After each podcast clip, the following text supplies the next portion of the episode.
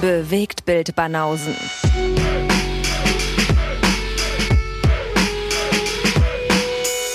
Filme, Kino und Serien, bis ihr kotzt. Oder die Bewegtbildbanausen. Herzlich willkommen. Ja, hier gibt es wieder neuen Stoff Ja. für die, für die Seen und äh, für eure Joggingtouren und für die LKW und Autofahrten und äh, für eure Nachtschichten und was es noch so alles gibt. Mhm. Ihr kriegt hier ein bisschen Nachschub, podcast-technisch. Ja. Für die, die es nicht wissen oder neu dazugekommen sind, wir sind Guess und Lee. Wir machen einen Podcast. Wir machen einen Podcast. Wir Ja, ich weiß nicht, wie ihr hier gelandet seid, aber wir machen einen Podcast. Ja, genau. ihr habt eigentlich nur Kochrezepte gesucht, irgendwie für eure Suppe. Mhm. Und jetzt seid ihr in einem Filmpodcast gelandet. Dumm gelaufen. Aber, wenn, also, so gesehen richtig gelandet. Oder? Ja, Weil wir sind natürlich der beste, der einzige Filmpodcast, den ihr braucht. richtig. Ihr habt alles richtig gemacht. Wenn ihr hier gelandet seid, habt ihr alles richtig gemacht. Und ihr habt eigentlich nach Kochrezepten gesucht, aber dann seid ihr hier hängen geblieben wie ich bei den Hühnervideos bei YouTube letzte Mhm. Woche. Würde mich mal interessieren, wie das, also was, nach was für Stichworten man da suchen muss, um eine Parallele zwischen irgendwelchen Rezepten und uns zu finden. Guckst dir halt einen Trailer an von Nope und dann bist du irgendwann bei den äh, Best of Chickens Videos, die Ja. so in die, äh, in die Kamera irgendwie äh, Fotobombing machen und so, während einer hinten Yoga-Übung macht und so Okay. Da ist halt die Frage, wie wir da reinpassen. Wie wir da reinpassen. Ja. Wir passen überall rein. Das ist ganz einfach. Mhm. Das kannst du als, äh, als Formel nehmen. Okay. Banausen passen überall rein. Ja. Naja, ich finde, wir polarisieren da ja schon ein bisschen. Also jetzt gerade mal so im Hinblick auf irgendwelche aktuellen Hypes wie indisches Kino oder sonst was. Ach so. Da ja. gibt's ja unzählige andere Podcasts, die das irgendwie übelst feiern. Und wir sind ja eher auf der anderen Seite. Ja, das stimmt. Mal sind wir ähm, als gemeinsame Front gegen den ganzen Hype, dann sind wir, dann ist nur einer von uns irgendwie manchmal eine, äh, bildet eine bestimmte Meinung, die irgendwie äh, auch nicht so landläufig ist, dann der andere. Ja. Das ist ja spannend, das sind halt unsere Meinungen, deswegen da gibt's halt keinen keine Formel für. Und äh, es ist wie mit den Losen und mit den Auftragsfilmen von den Supportern. Da, man weiß nie, was man bekommt. Ja, die können von uns, die können von uns zerrissen werden oder halt äh, überraschenderweise gut gefunden werden oder was auch immer. Also wir haben auch schon den einen oder anderen überrascht, indem du dann auf einmal einen Horrorfilm gefeiert hast oder indem ich dann einen Film, wo alle dachten, so den findet Guest bestimmt scheiße, dann doch gut fandest oder. Hm. Naja, das stimmt wohl. Ich habe sogar einen davon gesehen, von, von der Warte, wo du dich gewundert hast, dass, äh, dass ich den tatsächlich mochte. Mhm. Und ich muss echt zugeben, dass ich anscheinend mit der äh, mit den Uli Seidel-Filmen eine Menge anfangen kann. Ah ja? Weil ich habe mir jetzt Hundstage angeguckt. Okay. Ich muss ja auch das Poster durcharbeiten. Und du hast ja schon bei Models gesagt, ähm, hättest jetzt nicht gedacht, dass ich den so gut finde. Mhm. Und bei Hundstage geht's mir ähnlich. Der Typ ist irgendwie, Das hat ist was. das ein interessanter Filmemacher. Ja. Also es ist sehr authentisch alles, es ist sehr hässlich. Weißt du? Er hält da die Kamera drauf und er hat halt eine richtig gute Art, wie er, ähm, wie er so komplette Laien vor die Kamera zieht, aber gleichzeitig so gestandener Schauspieler mit denen agieren lässt, so dass jeder von denen komplett authentisch wirkt. Mhm. Also die Schauspieler und die und die Laien. Und ähm, der zeigt halt wirklich, was so hinter hinter äh, den Wohnungstüren so abgeht von wirklich Durchschnittsbürgern. Und es sieht alles so echt und authentisch aus. Das muss man ihm lassen. Und ich fand Hundstag auch sehr interessant, auch wenn der auch wenn er natürlich in manchen Momenten sehr hässlich ist und irgendwie, hast ja selbst gesagt, ich habe mir deine Rezension nochmal angehört, da ist ja nicht wirklich irgendwie eine Handlung drin oder irgendwie so ein, so ein roter Faden, sondern das ist einfach nur so ein, naja, so ein Panoptikum an, an äh, seltsamen Leuten, so Mhm. an, an Leuten, die du halt auch siehst auf der Straße, weißt du, so Ja. irgendwelche Vertreter, die ihre Alarmanlagen verkaufen und diese durchgeknallte, die immer per Anhalter durch die Gegend fährt und äh, und das sind schon Momente, die sind extrem witzig und dann sind andere Momente, wo du denkst, Alter, jetzt wird's unangenehm. Also, ähm, aber hat was. Also, wir Okay. können da klingeln. Ah ja? Du hast ihm sieben Punkte gegeben. Mhm. Da bin ich auch. Also sieben für Hundstag gibt's von mir auch. Und du hast schon in deiner Rezension gesagt, ob das jetzt Poster-Content ist, darüber kann man streiten. Ja. Da wäre ich jetzt wahrscheinlich nicht, aber ähm, ich mag die Filme von ihm, muss ich ja mal sagen. Die Also, haben was, ne? Ja, ja, die haben was. Muss ich, seine Handschrift ist schon, schon sehr unique. Mhm. Grüße nach Österreich, da haben wir auch ein paar Hörer. Ja. In der Schweiz auch, da waren wir in der Schweiz waren wir neulich hier. Na, weiß ja gar nicht, dass wir da in der Top 20 waren, der, der äh, Film-Podcast-Charts. Das ist ja schon ziemlich Ist hoch. das so, Mensch? Ja, ja, also insofern grüß mal deine Schweizer Kollegen. Da sind Ja, auch ein paar, die zuhören. Logisch, ey. Grüße in die Heimat. Grüße in die Heimat. Grüße auch in meine Heimat. Da haben wir bis jetzt 0% Hörer. Aber gut, vielleicht kommt's ja noch. Vielleicht hören Was ist da nach. los? Warum? Weiß ich nicht. Da hast du auf jeden Fall, da bin ich nicht in der, da sind wir nicht in der Top 20. Ist das da sind einfach- nicht vertreten. Cineastisches Ödland. Nee, die haben einfach keine Telefone, um, um Podcast zu hören. Das sind ja Meinst du? Wir haben doch schon, du hast doch schon einen Film gesehen, so wie die Serben, weißt du, wie die Serben so von A nach B laufen mit ihrem Esel und ihrem komischen Kopfbedeckung und Schmuck. Ja, klar. Gibt es Das ja auch nur so. Steine und Da Berglandschaften. gibt es nur Steine, wie soll die denn einen Podcast hören? So, Mhm. mit, so einem, mit so einem Becher und einer Schnur dran oder was? wie soll das gehen? Das wäre schön. Ja, Äh. auf, auf diesen Kanälen könnt ihr uns leider noch nicht hören, aber wir arbeiten dran. Ja, wir arbeiten dran. Ansonsten auf allen gängigen Kanälen, also mittlerweile sind wir wirklich überall. Ihr könnt es bei YouTube auch, könnt ihr euch die Folgen angucken. Ähm, und wer uns supportet, bei Patreon oder Steady mal reingucken, Mhm. da gibt's noch extra Stoff. Ja. Da bringen wir jeden Sonntag auch nochmal eine Sonderepisode für diejenigen, die, ähm, die da Bock drauf haben. Wir haben auch einen Lostopf, wo wir Filme draus rezensieren. Da kriegt ihr Tabelleneinsicht, wann welcher Film rezensiert worden ist. Und es gibt sogar ein Auftragspaket, dass diejenigen sich nicht auf den, für diejenigen, die sich nicht auf den Lostopf verlassen wollen, sondern die kriegen dann jeden Monat ähm, ihr Auftragskillerfilm von uns Mhm. rezensiert. Ja, so wie auch heute. Ja. So wie heute. Heute gibt es einen von der Sorte. Und es gibt natürlich auch die Möglichkeit, bei unserem Punkteraten mitzumachen. Da ist jetzt Lee wieder souverän in beiden Episoden in Führung gegangen mit einem 1 zu 0. Ah ja? Ja. Okay. Und ähm, die Variante besteht auch noch, dass ihr euch da eure Rezensionen holt. Also viele Wege führen nach Rom, wie man so schön sagt. Mhm. Ich meine, Rede, wenn du richtig benutzt, oder? Ausnahmsweise. Ja. Kann man so anwenden, ja. Wollen wir denn hier, äh, Laune stimmt? Wollen wir mal stimmt, hier, sowieso, immer. Ja, immer. Wollen, wollen wir ins Eingemachte gehen? Ja, können wir gerne machen. Du Können wir fängst gerne an, ne? Ja, genau, ich fange. Ach so, Mhm. was wir noch machen können, ist natürlich, wenn wir sowieso schon angesprochen haben, können wir mal erwähnen, was wir vorgestern in der Support-Episode äh, besprochen haben. Hast du es noch auf dem Schirm? Nee, natürlich nicht. Natürlich nicht. was war der letzte Kinofilm, den wir gesehen haben? Vielleicht kriegst du das zusammen. Ja, das weiß ich noch. Nope. Ja, siehst du. Ja, wir haben über Nope geredet, über den neuen Jordan Peele. Also durchaus interessante Rezension, inklusive Spoiler-Kapitel. Ja.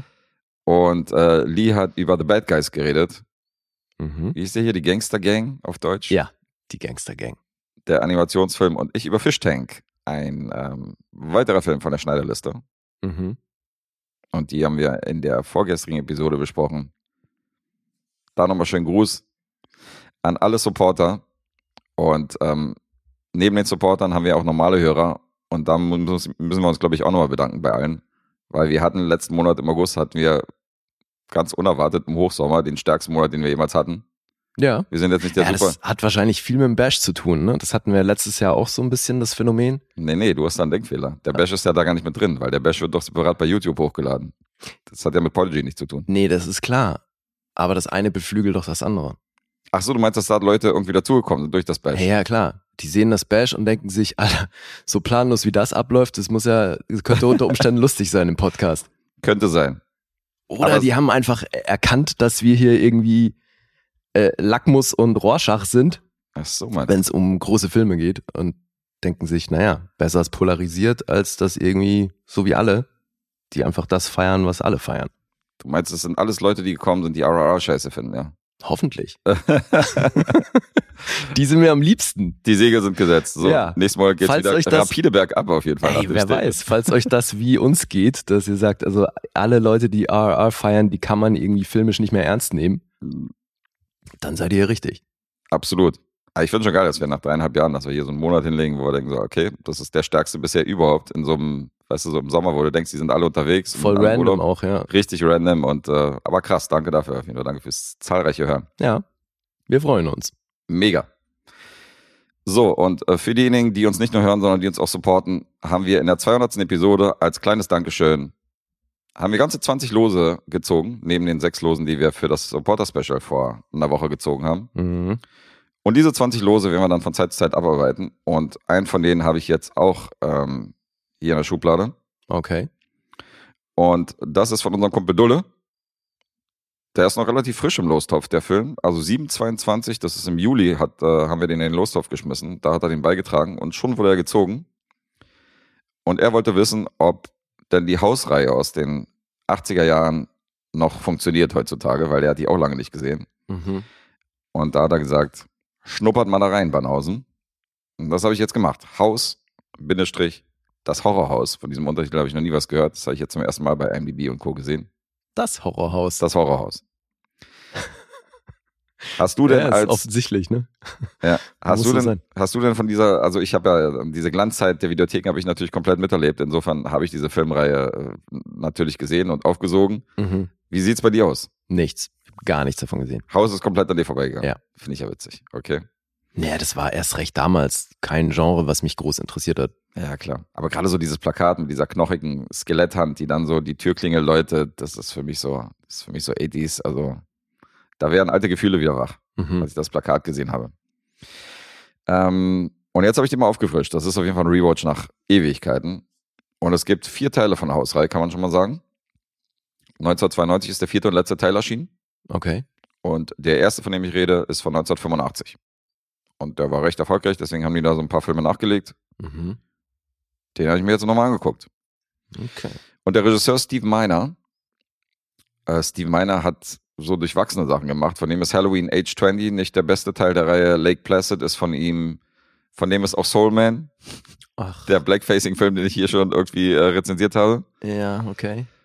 Und das Drehbuch, Alter, das ist auch katastrophales, katastrophaler Credit, Alter, Ethan Wiley. Und Ethan Wiley hat drei, vier Sachen in seiner Vita als Drehbuchautor. Eins davon ist ein Film von 2012 namens Elfman. Mit Wee Man in der Hauptrolle von Jackass. Oh mein Gott. Wee Man spielt die Hauptrolle, ey, und das Cover und das Artwork, das ist so witzig. Das sieht einfach mal genauso aus wie Elf. Okay. Von wann ist ein Elf? Vor 2012, oder? Ja, ja, ja. Okay, wollte gerade sagen, also. Weil es erinnert so stark daran. Es ist natürlich das gleiche Outfit, nur dass es halt ein kleinwüchsiger ist. Und ähm, Verdammt, jetzt will ich den sehen.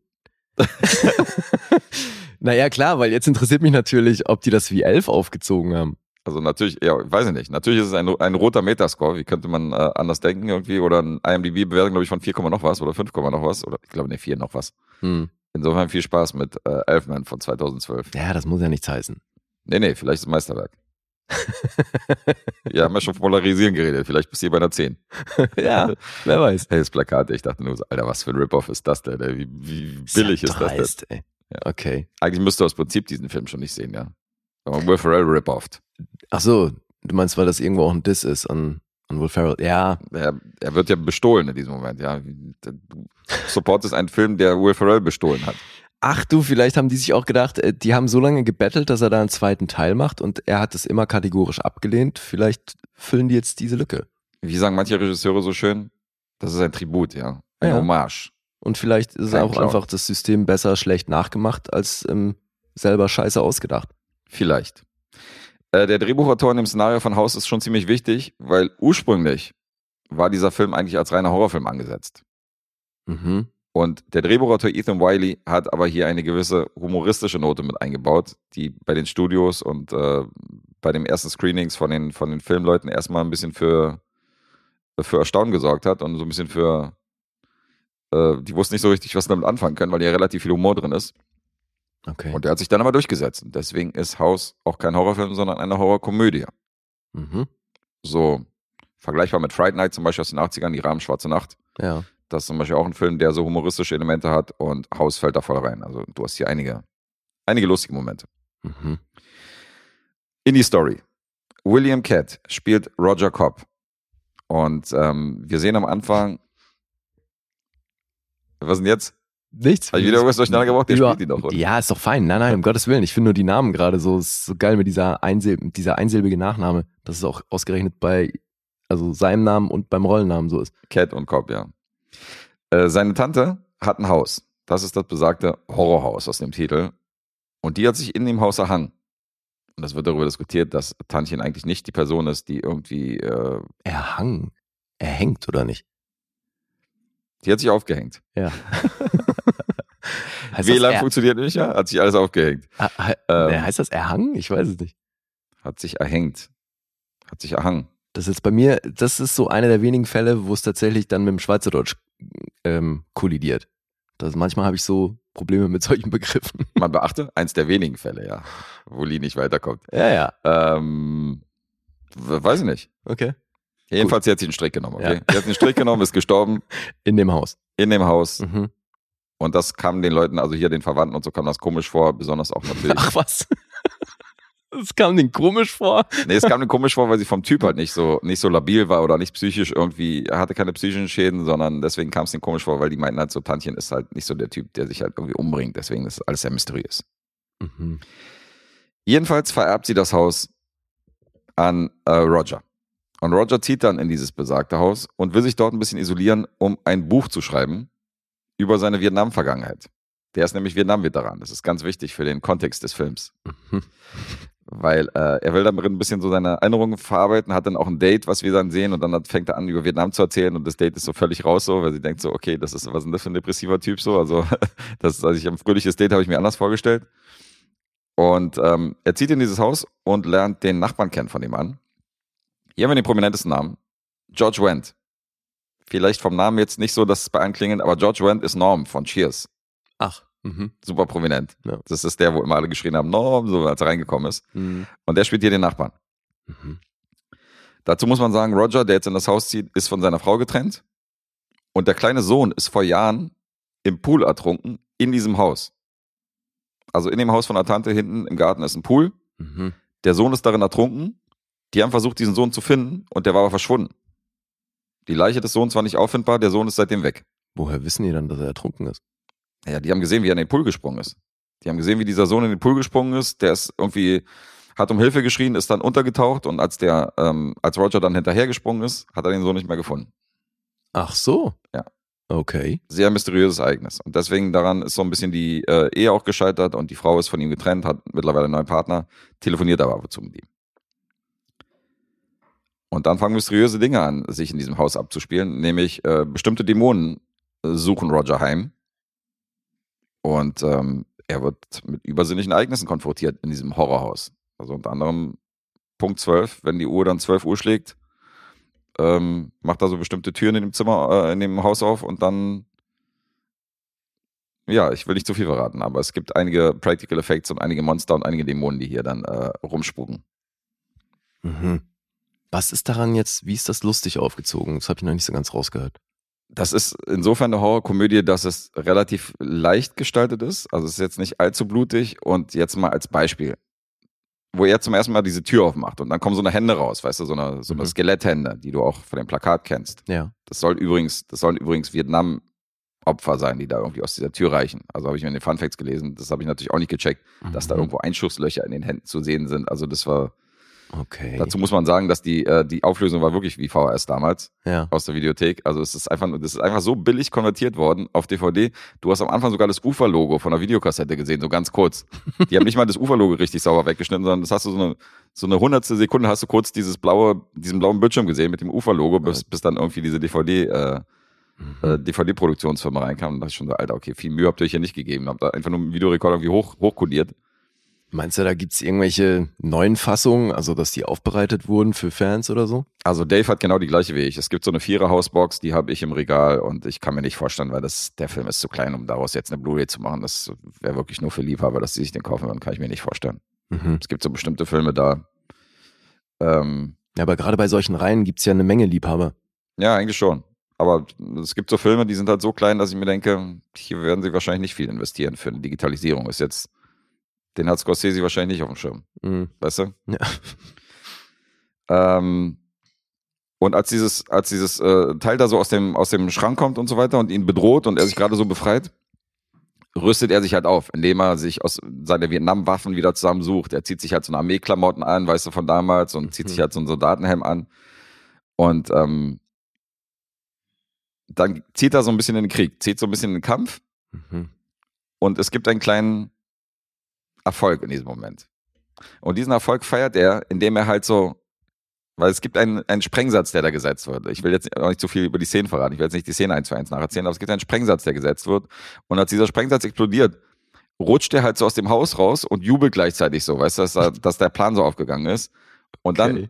steht er auf seinen Knien halt in dieser Soldatenuniform und so mit dieser, mit dieser Kriegsbemalung irgendwie in seinem Vorgarten. Und George Wendt mit seinem Hund steht halt vor ihm, der gerade Gassi gegangen ist. Mhm. Weißt du, und guckt halt, wie er, wie der Typ so mit seiner Soldatenuniform halt direkt irgendwie vor ihm so hinrutscht auf den Knien so. Mhm. Und er denkt so, ist alles okay mit dir? Also, das sind so die komödiantischen Elemente, wo du denkst, okay, das ist so, das könnte auch aus einer Komödie sein. Okay. Und ähm, unter anderem hast du hier auch bei den Dämonen hast du eine sehr übergewichtige junge Dame, die halt nicht mehr aussieht wie ein Mensch, sondern halt so ein bisschen Ash vs. Evil Dead, so der Style. Mhm. Und auch da, also du, wenn du den Film siehst, dann weißt du schon, was die komödiantischen Elemente sind. Das ist jetzt nicht wirklich ernst gemeinter, ernst gemeinter krasser Aura. Also du wirst dich hier nicht erschrecken. Was äh, verwunderlich ist, wenn du siehst, wer hier hintersteckt teilweise von den Machern. Denn der Produzent ist Sean S. Cunningham und den kennen wir von der Freitag der 13. Reihe, Mhm. wo du ja wenig humoristische Tonalität hat. Tonalität hast. Harry Manfredini wiederum hat die Musik gemacht für Freitag der 13. Der hat auch die Musik zu Hause gemacht. Hörst du Okay. auch so ein paar Ähnlichkeiten, so dieses, hat zwar nicht dieses, äh, Mahaha, kill, kill, kill, kill, das hat er nicht gemacht, Ja. aber äh, von ihm ist die Musik. Und Stunt-Koordinator Kane, Hodder, der hat Jason gespielt in Freitag der 13. in einigen Teilen. Mhm. Also der hat ihm äh, praktisch sein Buddy geliehen und der ist hier der Stunt-Koordinator von Haus. Also viele Leute, die bei Freitag der 13. mitgewirkt haben, die waren hier bei Haus auch am Start. Ja, klingt so. Äh, ich muss Dulle leider mitteilen, der ist nicht so gut gealtert. Ist nicht mehr, ist nicht mehr ganz so geil und kultig, wie ich ihn damals in Erinnerung hatte, weil ich mochte den damals sehr. Das ist natürlich auch ein Film aus meiner Kindheit, aber wenn du den heute siehst, im Jahre 2022, ist das nicht mehr so geil. Besonders nachdem ich natürlich äh, jetzt im direkten Vergleich in der Support-Episode über Tanz der Teufel 2 geredet habe, über Evil Dead, der Mhm. noch früher entstanden ist oder zu, zur ähnlichen Zeit. Und der war ja ein Knaller, der war ein Hammer. Und hier wurden die Practical Effects halt in 14 Tagen gebaut. Und ich würde sie mal als putzig bezeichnen.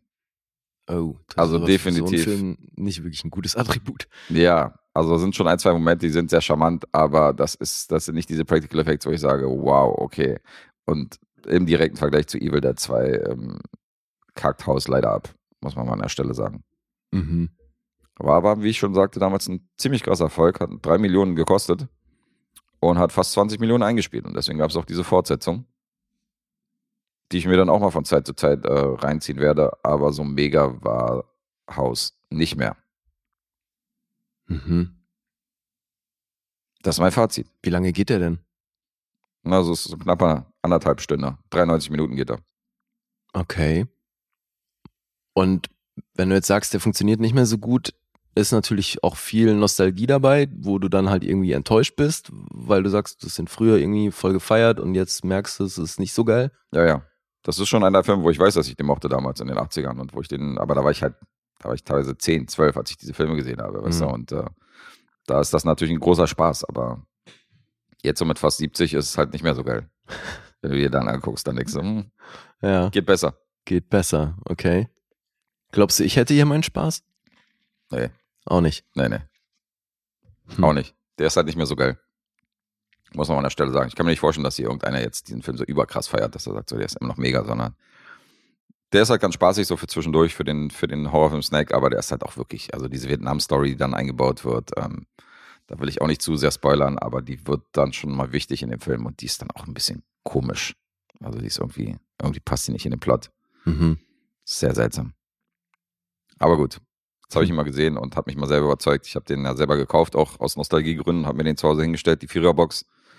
Ich fürchte, dass die anderen Teile nicht besser werden, aber gut, ich lasse mich überraschen. Vielleicht der zweite oder dritte ja noch, Ja, noch besser als der erste. unwahrscheinlich, ne? Unwahrscheinlich. Aber der geht, also man kann ihn schon, man kann ihn schon gucken. Mhm. Ja, ist jetzt kein totaler Ausfall. Ähm, Haus. Das Horrorhaus. Mhm. Ende. Ja, das klingt nicht doll. Wollen wir mal gucken, ob die Punkte doll klingen. Mhm. IMDb 6,1. Er hat einen Metascore von 44. Oha. Rotten Tomatoes 5,4 von 10. Rotten Tomatoes Publikum 3,2 von 5. Letterbox 3,0 von 5. Was denn jetzt? Wie du das von fünf. Das wird zu lustig, ja. ah, ja, klar. Ja, ich versuche hier ein bisschen seriös durchs Programm zu führen. Entschuldigung. Das ist seriös. Vielleicht ja haben wir das hier- Alter. polite and creepy. That's that's a hard combo to master, but you did it. Ja, wirklich. Äh, ey. gut, wenn Melissa McCarthy zu meiner Stimme masturbaten sollte, ist das kein Kompliment. Mhm. Hm.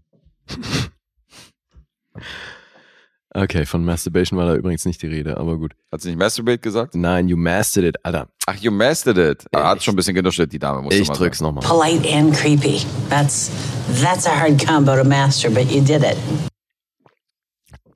Hard to master, but you did it. Ach so. Polite and creepy. So. Hard to masturbate to, habe ich verstanden. Ja. Fuck Microsoft! Okay. Die Verbindung. Wie auch immer. Die Verbindung ist schuld. Mhm. Oh, das ist gar nicht mal so einfach. Hast du eine solide Führung hier? Ich sag fünf. Oh, nee. Sechseinhalb noch. Sechseinhalb? Ja. Fünf. Alter, was? Ja, ein bisschen Nostalgie ist da schon ein bisschen mit bei. Ja, also ein bisschen Nostalgie ist gut, ey. Du hast die ganze Zeit gesagt, das ist nicht doll. Nee, doll ist es nicht. Aber sechseinhalb halt. Alter. Okay. Geil. Fünf, krass. Okay, steigen wir mal mit minus 1,5 ein. Das ist stabil. Stabil. Vielleicht kann ich nachlegen. Hm, ja, hast auf jeden Fall reelle Chancen beim nächsten Film. Mhm. Weil- so schwer. Das war auch nicht doll. Na super. ja, du, was soll ich machen? Ich hatte, ich hatte echt die Hoffnung, dass das was wird. Aber leider irgendwie nicht. Okay.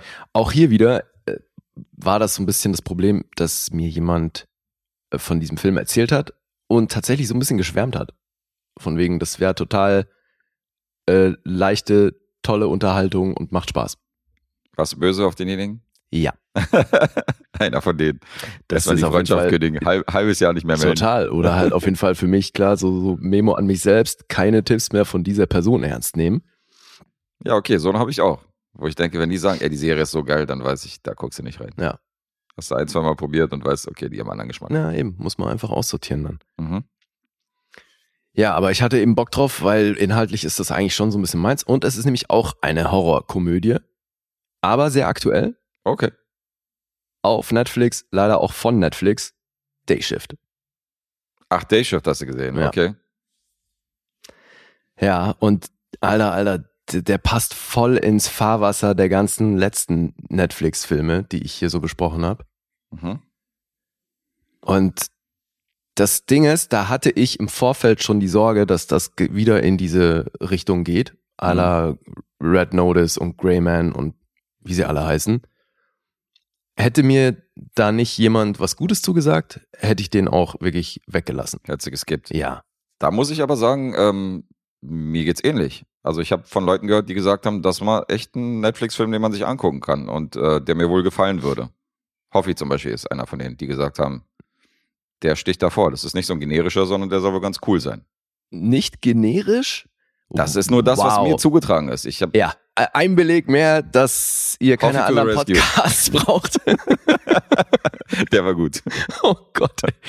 Nein, also, also g- generischer wird's nicht. Das ist hier, wie gesagt, das passt voll ins Fahrwasser von den beiden anderen Filmen, die ich Okay. eben genannt habe. Und Wir laden diese ganzen Typen von den anderen Podcasts auch nicht ein, weil die wirklich Ahnung haben, sondern wir laden die ein, damit wir dann noch besser dastehen. genau, eigentlich wir- nur um die sind- zu bashen. Genau, wir sind ja schon inkompetent, aber wenn die halt neben uns sind, sind wir halt umso kompetenter dann im direkten Vergleich. Deswegen, das ist der Grund, warum wir so viele Gäste haben. Ja, nee, aber es scheint tatsächlich ein paar Leute zu geben, die diesem Film wirklich was abgewinnen können. Mhm. Und also ich kann ein paar Aspekte verstehen, aber so in der Summe, nee, echt nicht. Naja. Du weißt wahrscheinlich ansatzweise, worum es geht. Äh, ehrlich gesagt, nur Vampire. Ach so. Das ist so die einzige Info. Ansonsten direkt Story und worum es da geht. Ich weiß, wer da mitmacht. Das war's. Mhm, okay. Also am Anfang wird etabliert, dass wir uns in einer sehr sonnigen Gegend befinden. Ich glaube, äh, fuck, ich hatte es mir irgendwo aufgeschrieben. Wir sind glaub, Aqua Dulce. San Fernando Valley. Sind Ah, wir. Ja, ist wahrscheinlich tatsächlich nicht so weit weg. Nee, weit weg ist es nicht. Ja. Aber eben super sonnig und wir sehen Jamie Foxx, der hier Bud Jablonski spielt. Mhm. Der fährt mit seinem Pickup-Truck ähm, da die Straße lang und wir hören California Love und das ist alles eigentlich auf äh, gute Laune, Sonne und alles chillig gemacht. Und er ist sehr offensichtlich jemand, der Pools reinigt. Weil das steht schon auch auf dem Truck drauf und dann kommt er an dem Haus an, wo er wohl diesen Pool reinigen soll und dann fischt er da auch so ein paar Sachen aus dem Pool. Mhm. Und es sieht erstmal alles nach heiler Welt aus. Und dann guckt er sich um und er hat so seinen Overall, den hat er so runtergekrempelt und dann zieht er den hoch und dann sehen wir schon, okay, der hat so einen Waffengurt um. Und dann marschiert er ins Haus rein mit seiner Duffelbag und packt dann da erstmal eine Shotgun aus und zieht sich eine Maske über und äh, läuft dann da langsam mit der Waffe im Anschlag durchs Haus. Und plötzlich steht so eine alte Oma vor ihm, die einen total harmlosen Eindruck macht und fragt so, äh, who are you? und er ballert einfach drauf los. Was? So, schießt die Oma über den Haufen. Mhm. Ähm, die ist allerdings nicht tot, sondern die ist ein Vampir. Und die macht ihn dann erstmal ordentlich frisch. Und dann gibt's, das ist eben die Eröffnungssequenz, dann gibt's erstmal echt so ein größeres Action-Set-Piece, wo hier Jamie Foxx sich mit einer alten Oma durch die Gegend prügelt. Okay, klingt erstmal ganz spaßig. Ja, das ist auch ein netter Einstieg auf jeden Fall. Und auch hier sieht man schon so, was Kampfchoreo angeht, dass da auf jeden Fall Leute am Werk waren, die da äh, sehr affin sind, Mhm. weil die Action ist tatsächlich jetzt nicht das generische.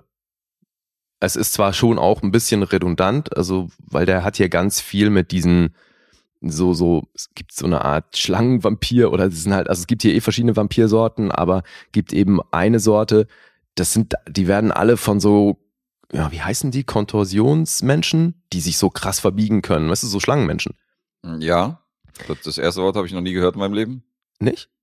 Kortisonsmenschen? Du bist auch Cortison, Alter. Kontorsion, Contorsion, das wenn, wenn nicht so verdrehst. Kontorsion? Ja. Nie gehört. Okay. Also nicht mal im Englischen. Contortion. Wirklich? Nee, nie gehört. Krass. Okay.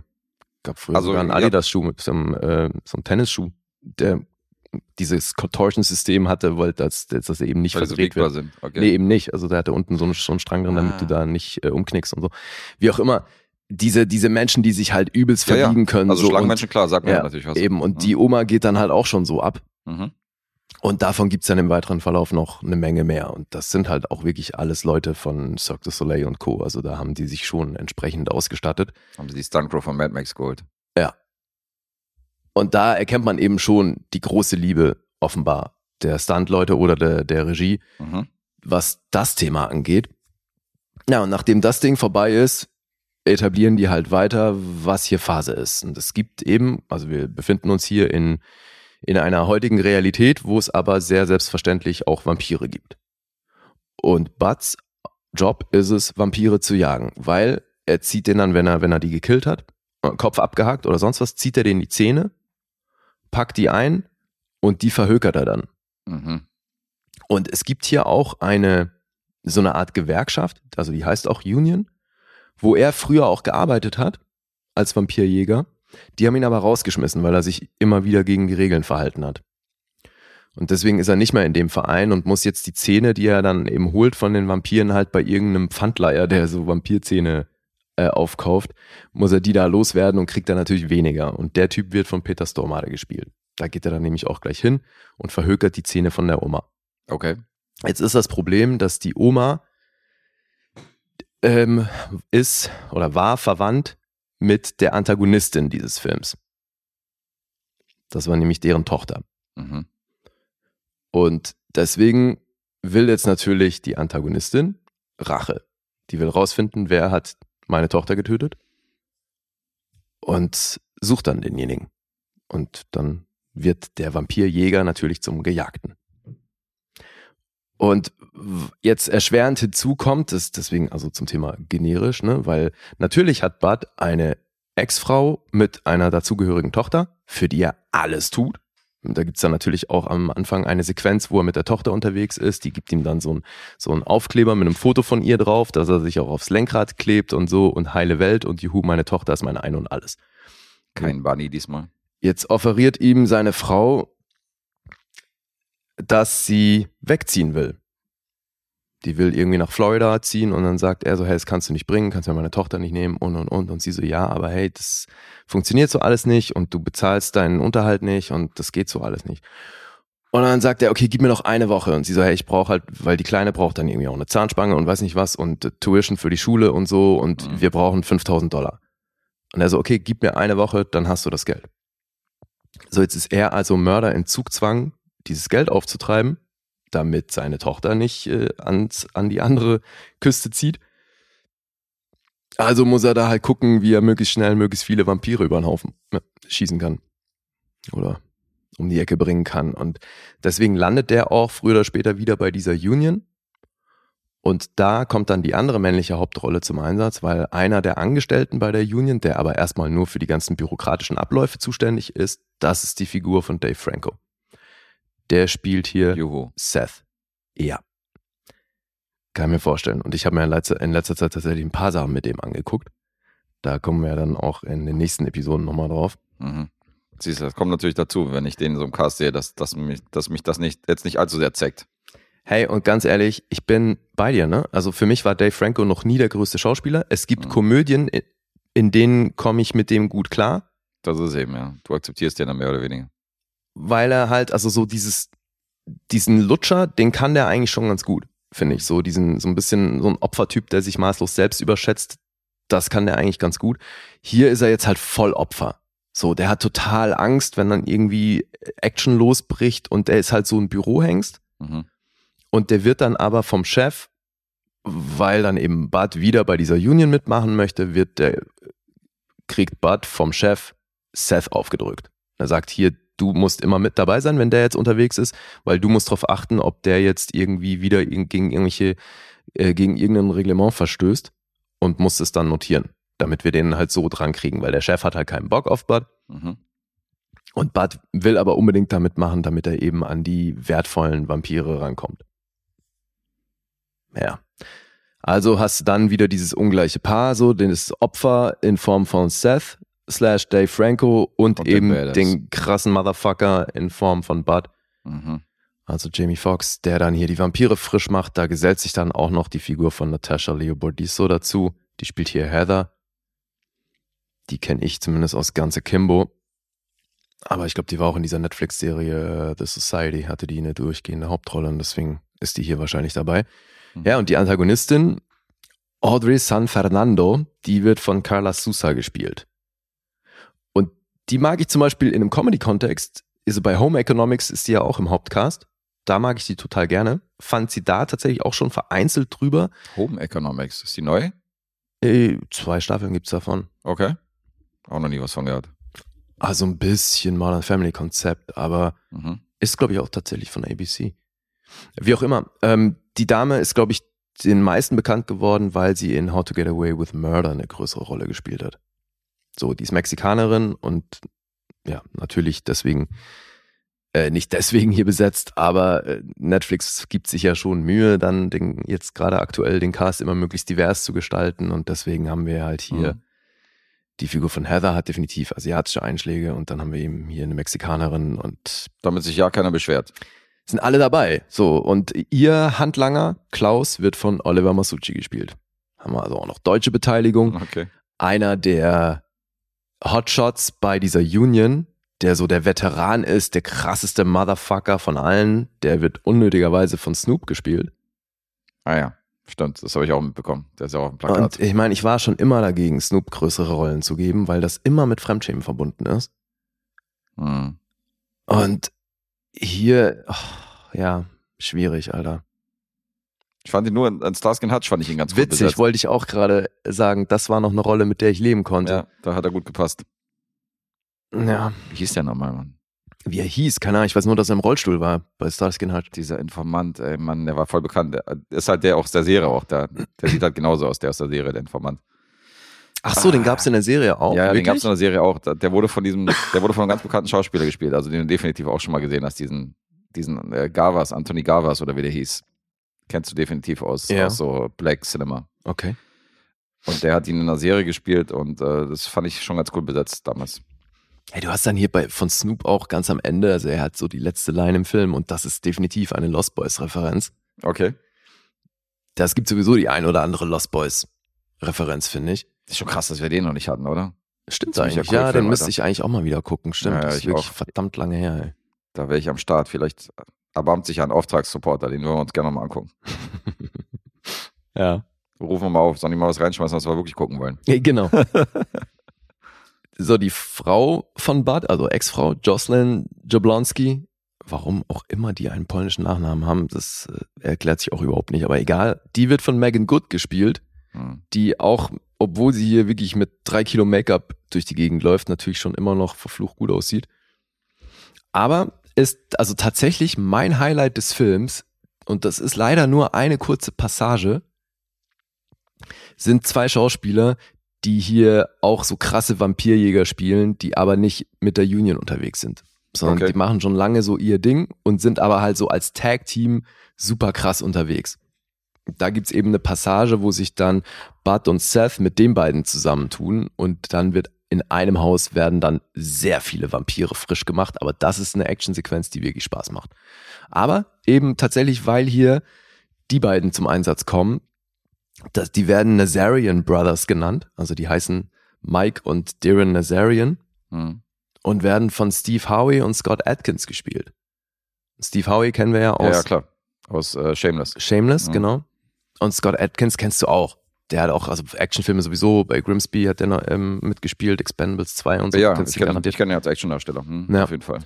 Und die beiden, also weil das ist wirklich schön choreografiert, weil die sich dann auch immer so im Wechsel ne, die Waffen zuwerfen, anreichen und so und Mhm. also zum Teil wirklich innovative Sachen, wo er dann, der eine ballert durch die Gegend, sagt dann so, okay, I'm out und dann hält der andere, schlägt dann irgendwie mit dem Magazin auf den einen Vampir ein und der andere kommt dann mit der Waffe, haut mit drauf, dass das Magazin in der Waffe landet und so, weißt du, also solche Moves. Okay. Und da ist, da ist wirklich viel, also es gibt echt innovative Kills. Auch wenn die das eben so ein bisschen, naja, fast schon zu oft bedienen, dass jemand auf ihn zuspringt und er mit seiner Shotgun den halt dann einfach in der Luft, aus der Luft holt und derjenige sich dann halt in der Vorwärtsbewegung plötzlich halt rückwärts um die eigene Achse dreht. Und Mhm. deswegen meine ich, also hier kommen wirklich viel akrobatische Dinge zum Einsatz. Und halt enorm viel äh, Wirework. Die man leider auch, also das sieht man einfach viel zu oft. Ich finde, das ist nicht immer optimal gelöst. Aber trotzdem natürlich sind diese Actionsequenzen schon das, was irgendwie Spaß machen. Mhm. Aber das trotzdem halt wieder in der Kombination mit Charakteren, die dir nicht egaler sein könnten. Und das vor allem auch so, dass das zum Teil wirklich fragst du dich so, ey, was soll denn das? Weil sobald die Vampir sind, können die alle, sind die alle die krassesten Martial Artists. So, wo ich mir denke, okay, so, also Seth wird dann am gewissen Punkt auch zum Vampir. Mhm. Und der war halt die ganze Zeit immer dieses. Opfer und plötzlich geht er halt ab. Also wie Donnie Yen. Weißt du, wo ich mir denke, so, hä? Warum? Also wo soll das jetzt bitte herkommen? So, das wird zu keinem Zeitpunkt erklärt, warum jeder Vampir plötzlich der krasseste Kampfkünstler ist. Mhm. Und das ist irgendwie weird. Und das ist halt klar, also sonst hättest du halt nicht diese Actionsequenzen, aber Macht nicht wirklich Sinn. Nee, also was so Rollenentwicklung und so angeht, klar könnte man jetzt auch sagen, da ist drauf geschissen, weil das ist sowieso irgendwie so eine Hirnaus-Unterhaltung. Mhm. Aber das, das, ich habe hier die gleichen Kritikpunkte wie eben bei Greyman und Co. Die schaffen es nicht, Charaktere, selbst, also weißt du, ich bin ja wirklich offen für platte Unterhaltung. Ich brauche das nicht anspruchsvoll. Ich weiß. Hey, aber hier, ich, Mann, Alter, ich weiß nicht, die schaffen es irgendwie, das so aufzuziehen, dass einem das alles völlig egal ist. Okay.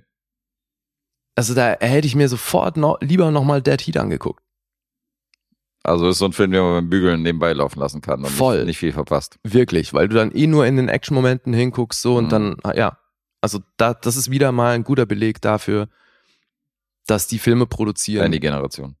ja, die einfach, die sind so drauf geeicht, dass du die eben auch konsumieren kannst, ohne wirklich 100% dabei.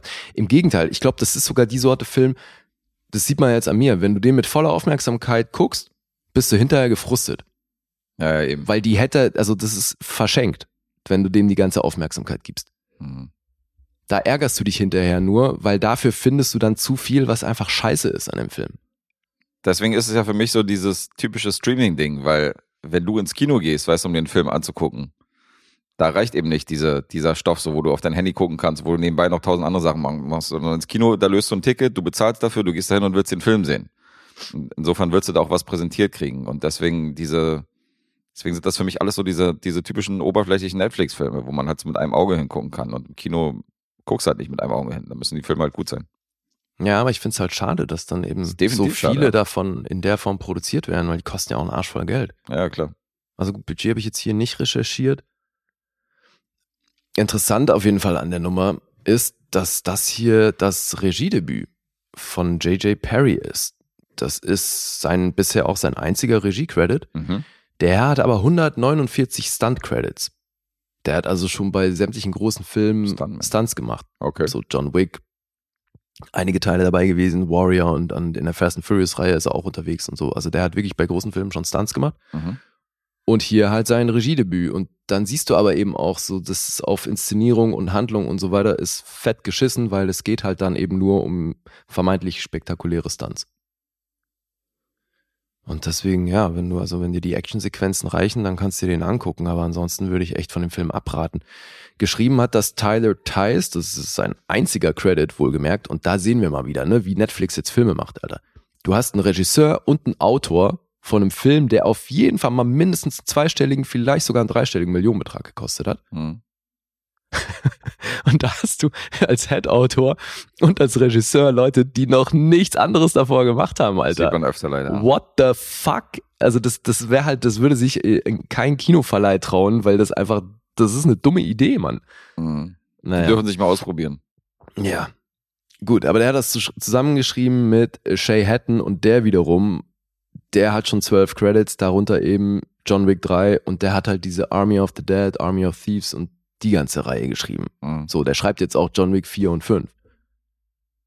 Und Der fünfte und, Teil ist auch schon in der Mache. ja, ja, klar. Krass. Und Planet of the Dead ist jetzt auch schon in der Mache. Also das, das ist alles so, Ziehen die in die Länge. Okay.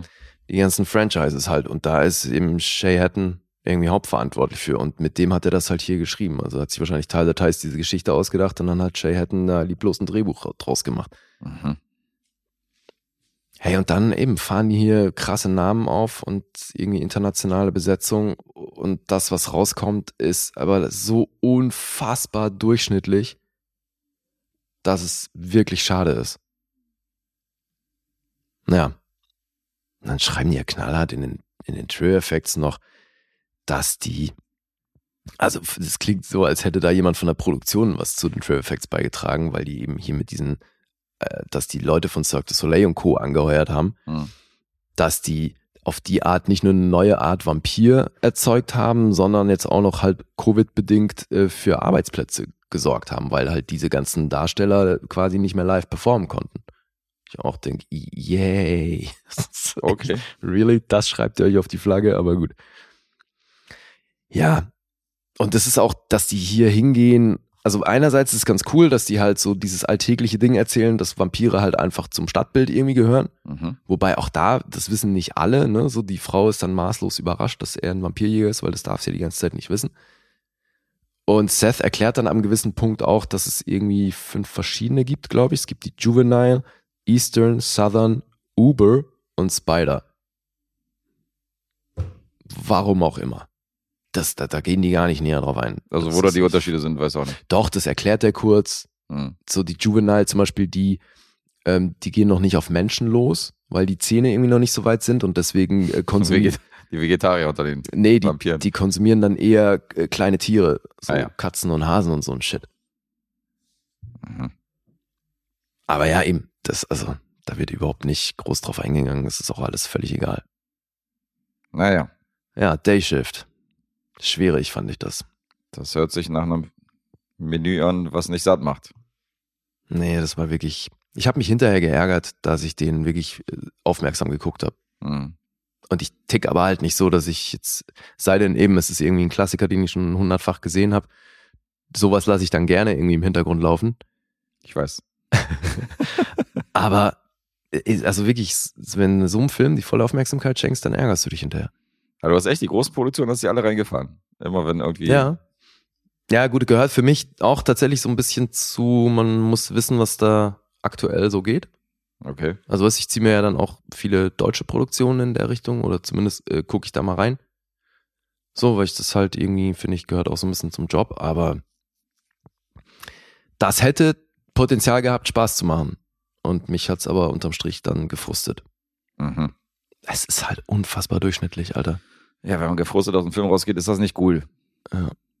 Action, Comedy, Fantasy, Horror, Thriller. Alles, was das Herz begehrt. Nur nicht Qualität. Nope. Ha, nope. Ey, und das mit Snoop, Alter. Huggy Bear hieß übrigens in Stars. Ach, Huggy Bear. Konnte ich das vergessen. Ja, ja, okay. Bin stolz, dass ich auf Anthony Fargas gekommen bin, Alter, in der alten Serie. Dass ich auf den Namen gekommen bin. Muss ich, Mensch. mal, muss ich mal sagen. Muss ich mir mal selbst auf die Schulter klopfen. Ja, mach das. Habe ich auch nochmal gegoogelt, ob der wirklich so hieß, aber hieß er. Okay, dann so, dann sage ich was zu den grandiosen Zahlen von Mhm. Dayshift. 6,1 gibt's auf IMDb, Metascore ist bei 50, Rotten Tomatoes von der Kritik 5,6. Die sind sich da alle recht einig, ne? Und Publikum 3,8 von 5, Letterboxd 2,8. Naja. Nicht berühmt. So, und jetzt du. Hast ja ein bisschen Vorsprung. Ja. Ich würde mich gerne mit einer viereinhalb eintakten. Das ist korrekt. Das ist korrekt? Ja. Cool. So, ich äh, merke schon, wo das heute hingeht. Fuck. Ja. Ja, wir haben noch ein paar Projekte, keine Angst. Ja, ich glaube an dich. You can do it. I believe in you. Aber sei es wie es ist, ich glaube, wir müssen die Qualität mal ein bisschen hochschrauben und müssen mal was bringen, was durchaus eine Empfehlung ist. Aber jetzt sag mal, Hoffi ist hier bei vier Sternen oder was? Nee, Hoffi und Erik und so eine Leute sind hier bei dreieinhalb. Mhm. Andi auch, unser neuer Supporter. Mhm. Und dann hast du aber auch so Leute wie Dennis, die geben dann zwei Sterne. Die sind dann wahrscheinlich, äh, die nicken wahrscheinlich gerade hier äh, zustimmt, wenn die diese, wenn die diese Rezension hören. Und dann hier so, Sarah drei Sterne ist schon fast ein Ritterschlag. für ihre Verhältnisse. Die gut ist. Tom dreieinhalb. Ah, wie witzig. Und dann gibt es aber Leute wie, wie Manu und Hakan. Tom dreieinhalb. Ja. Mhm. Und Manu und Hakan schreiben einfach mal gar nichts dazu. Haben auch nicht bewertet, oder? Nee, gar nicht. Einfach nur, einfach nur gelockt. Mhm. So wie ich also. Ja, ja, irgendwie sowas.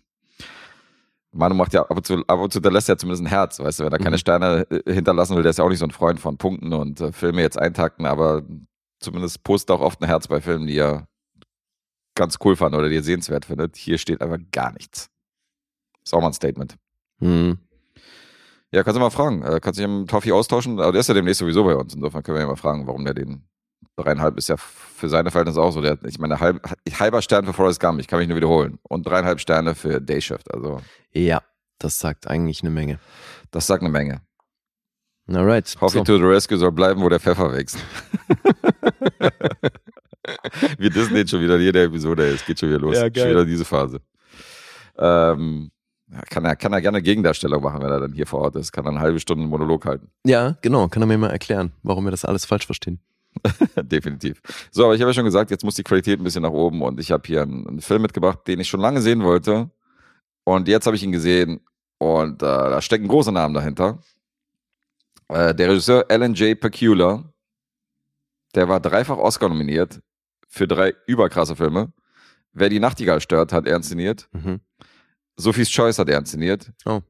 Und All the President's Man hat er inszeniert. Oh, fett. Also richtig gut. Und All the President's Man ist Teil einer indirekten Paranoia-Trilogie, wo er so ein bisschen in den 70er Jahren äh, diese Angst vor der Präsident, man kann dem Präsidenten nicht mehr trauen, so diese, die Leute haben das Vertrauen in die Politik verloren und alles ist so ein bisschen mysteriös und äh, keiner weiß so richtig, was abgeht. Und das hat er zu einer Paranoia-Trilogie verknüpft. Ähm, ähnlich wie die Vengeance-Trilogie, hängt nicht wirklich zusammen, hat aber ein bisschen dieses undurchsichtige Thema. Und mein Film ist auch aus dieser Paranoia-Trilogie von Alan J. Pecula und heißt Clute aus dem Jahr 1971. Wie heißt der? Clute. Clute. Wie schreibt man das? K.L. Ulrich Theodor Emil. Aha. Klute, praktisch. Mensch, Klute. Du mal wieder hier bei uns in der Kneipe. Ist das ein Aber mach Eigenname? ich dir gleich oder? mal einen Jägermeister fertig. ja, genau, erstmal ein Herrengedeck. Ist das ein, ein Eigenname oder was? Das ist ein Eigenname. Das ist der äh, Name des Hauptdarstellers. Der heißt John Clute und ist Privatdetektiv. Mhm. Und John Clute wird gespielt von Donald Sutherland. Und Donald Sutherland wird beauftragt von, ähm, also er soll einen Mann finden, der verschwunden ist. Und Mhm. keiner weiß, wo der sich aufhält. Und er wird beauftragt von dem Boss, von dem Mann, von dem, Au- von dem Arbeitgeber und von seiner Frau, diesen Mann zu finden. Der wird vermisst. Und dazu muss man sagen, das ist ein abgefahrener Typ, weil Donald Sutherland spielt den so leicht autistisch. Also er kommt aus einer Kleinstadt, du siehst, der hat nicht irgendwie, der hat nicht viele soziale Skills, sondern wenn der halt jemand befragt, so dann rattert der das mehr so, mehr so halt sachlich ab und so weiter, geht wenig auf Sachen ein, lacht halt nie und so und hat so, hat so einen leichten autistischen Touch. Das finde ich schon ganz interessant, wie der gezeichnet worden ist. Die einzige Spur von diesem verschwundenen Mann ist ein Callgirl namens Bree. Und Bree bekam obszöne Briefe von diesem vermissten Tom, den Mhm. Clute suchen soll. Okay. Und deswegen versucht er sie zur Rede zu stellen und fragt sich, wo der Zusammenhang zwischen diesen beiden ist und will halt mit ihr, will ihr halt ein paar Fragen stellen. Sie reagiert aber auf Ablehnung. Gleichzeitig wird gezeigt, wie dieses Callgirl denn so ähm, ihren Job da ausübt. Das heißt, da gibt's noch mal einen kleinen Einblick, wenn die so Kunden besucht, dass die zum Beispiel vor so einem alten Typen halt irgendwie nur äh, irgendwie sexy Geschichten erzählen muss und so vor ihm so ein bisschen vor dem Schreibtisch tanzen, wenn er einfach nur da sitzt und sie einfach nicht anfasst. Dann gibt's andere, die halt so über sie herfallen und sie halt mehr so auf die Uhr guckt, weißt du, wenn sie unter dem liegt, so von wegen, wie lange dauert das noch? Und ähm, ja, das Leben ist nicht leicht. Und nebenbei geht die Dame auch zu Schauspiel-Auditions, Mhm. weil die versucht natürlich auch seriöse Schauspieler sich durchzusetzen, verdient aber ihr Geld, indem sie ihren Körper verkauft. Und diese Dame wurde hier Oscar prämiert, gespielt von Jane Fonda. Oh. Hat einen Oscar dafür bekommen. Die hat einen Oscar dafür bekommen. Das ist einer von den zwei Oscars, die sie gekriegt hat. Mhm. Ähm, noch prominent besetzt ist ihr Ex-Zuhälter, der wird gespielt von Roy Scheider. Auch ein häufiges Gesicht in den 70er Jahren. Also durchaus gut besetzt. Donald Sutherland, Jane Fonda und Roy Scheider haben wir hier so in den, äh, in den Hauptrollen dieser drei. Und dann geht es darum, diese undurchsichtige, dieses undurchsichtige Spinnennetz zu entfalten, wo dieser Tom geblieben ist, was hier passiert. Und ähm, bestimmte Personen kommen dann auch in Gefahr. Und ähm, ja, Clute und äh, Bree kommen sich im Laufe des Films auch so ein bisschen näher. Was auch abgefahren ist, weil das ein, eine echt seltsame Kombination ist. Ich meine, dieser recht skeptische und, äh, weißt du, so Prostituierte, die sich auch also selber, die hat auch keinen Zuhälter in dem Sinne, sondern hat sich dann losgesagt von Roy Scheider Mhm. und macht dann so ihr eigenes Ding, weil sie sagt so, also ist relativ emanzipiert eigentlich, aber doch sehr vorsichtig. Also lässt halt nicht jeden an sich ran und ist eher so, eher so eine Eigenbrötlerin. Insofern ist das abgefahren, dass die beiden dann so ein bisschen zueinander finden. Aber die zeigt dann auch wieder so Seiten, die halt so arschlochmäßig sind, so, wo er halt auch nicht verstehen kann, was jetzt los ist, weil sie sich in so einem Club, wo er dann auch da ist, so setzt sich halt zu ihrem Zuhälter, zu Roy Scheider, der sich der sie davor total beschissen behandelt hat, so weißt du, Mhm. und legt sich halt so in ihren Armen und so, äh, legt sich in seinen Armen und ähm, das sind so Momente, wo sie halt auch so, und sie ist halt auch in Therapie. Es wird auch gezeigt, dass sie, dass sie halt eine Therapie besucht, weil sie halt psychisch auch nicht mehr auf die, alles auf die Reihe kriegt. Mhm. Und ähm, ist ein interessanter Film. Das heißt, es geht um diese vermissten Geschichte, es geht um Verschwörungsgeschichten, die, weil teilweise werden die Sachen auch vertuscht. Das ist wieder so einer dieser Filme, so wie Drei Tage des Condor, wo man nicht zu viel verraten sollte. Mhm. Einer von diesen 70er-Jahre-Thrillern und ähm, ist gut. Definitiv ein geiler Film. Okay. Und äh, Jane Fonda, Donald Sutherland, schauspielerisch, meine Fresse, Alter. Also, Ich find's eh krass, wie viele Ordentlich. Hauptrollen der so in den 70ern gespielt hat, ne? ja, ja, voll. Von wann genau ist der? Du meintest immer nur 70er? 71. 71, ah, okay. 71 noch relativ früh. Wen wir hier in, äh, als extra nochmal in einer Szene sehen, wenn wir genau hingucken, Sylvester Stallone, noch vor seiner Karriere. Ach was. Den sehen wir hier in der Disco, äh, wie er da auf der Tanzfläche Mhm. seine Beine beben lässt, ja. Stallone spielt hier ein Extra, das fand ich auch ganz witzig. Und Jane Fonda natürlich Oscar prämiert, hat sich extrem vorbereitet. Die hing mit äh, Nutten und Zuhältern rum. Mhm. Äh, die Zuhälter wussten natürlich nicht, dass sie Schauspielerin ist, haben sie nicht erkannt. Ach so. Und keiner wollte sie repräsentieren.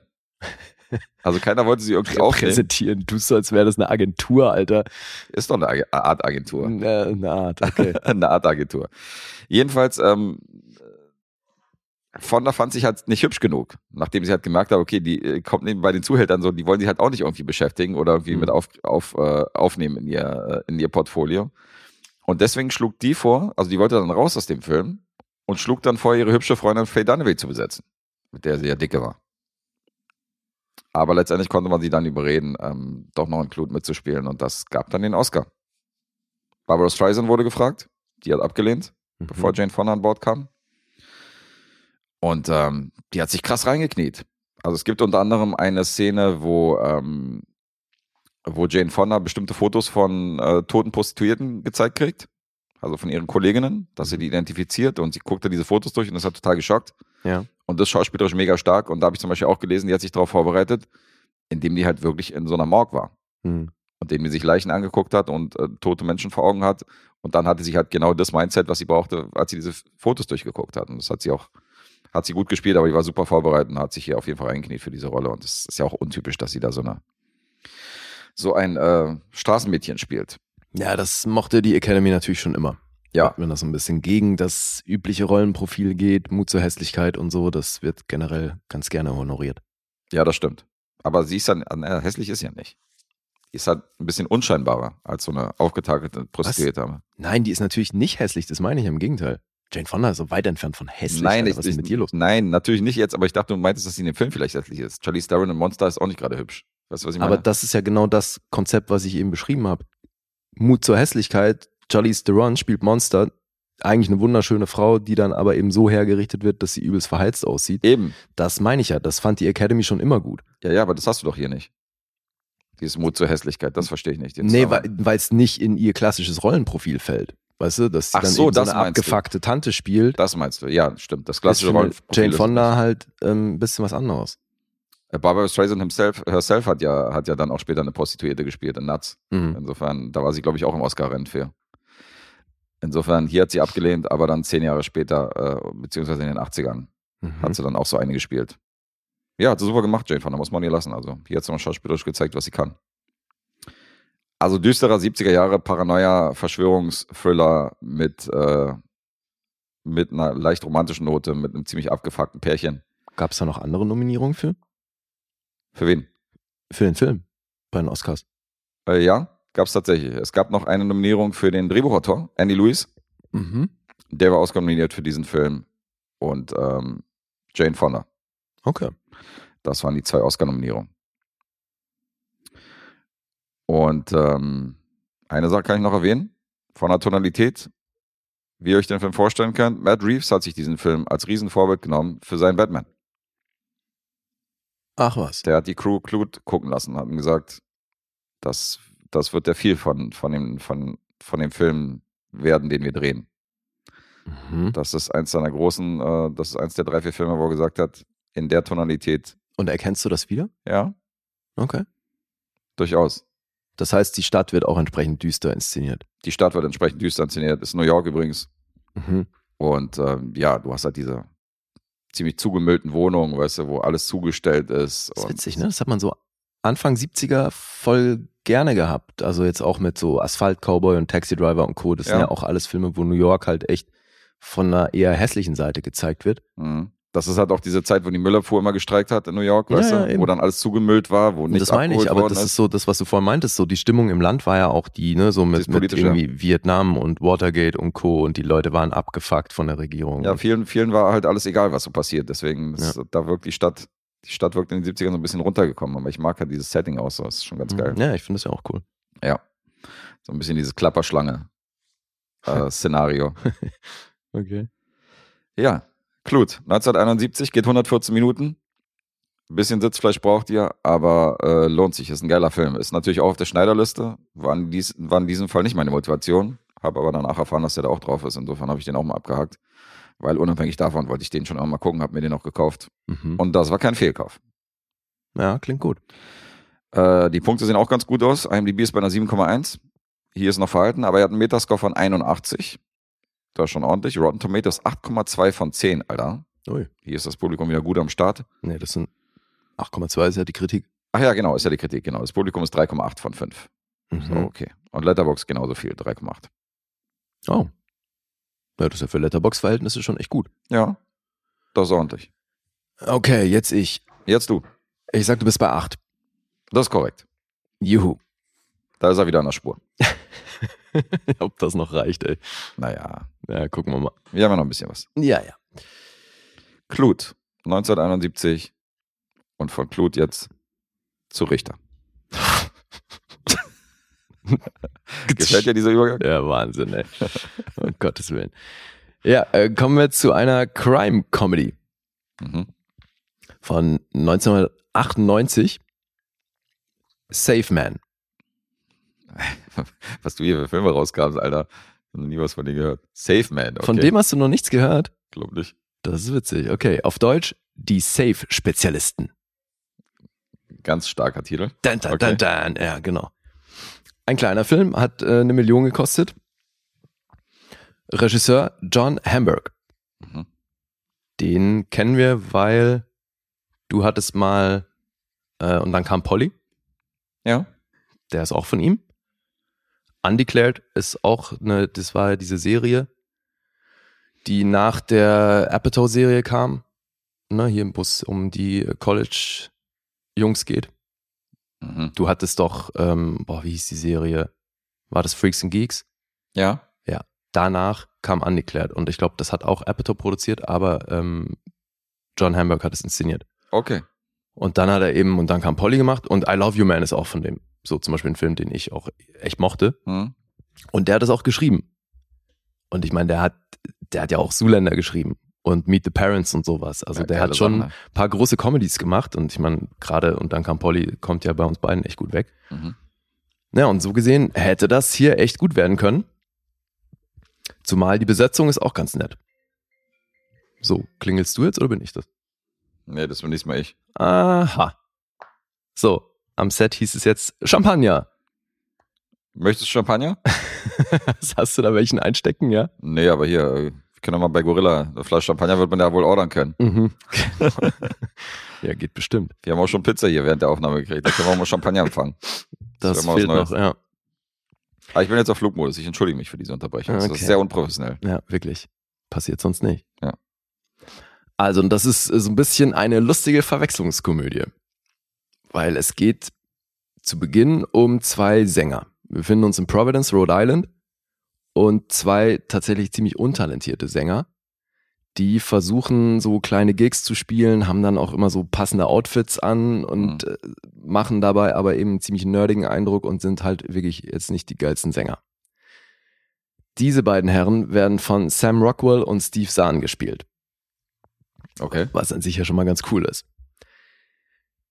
Ja, jetzt sind die dann nach einem ihrer eher missglückten Auftritte, hängen die in so einer Kneipe ab und unterhalten sich.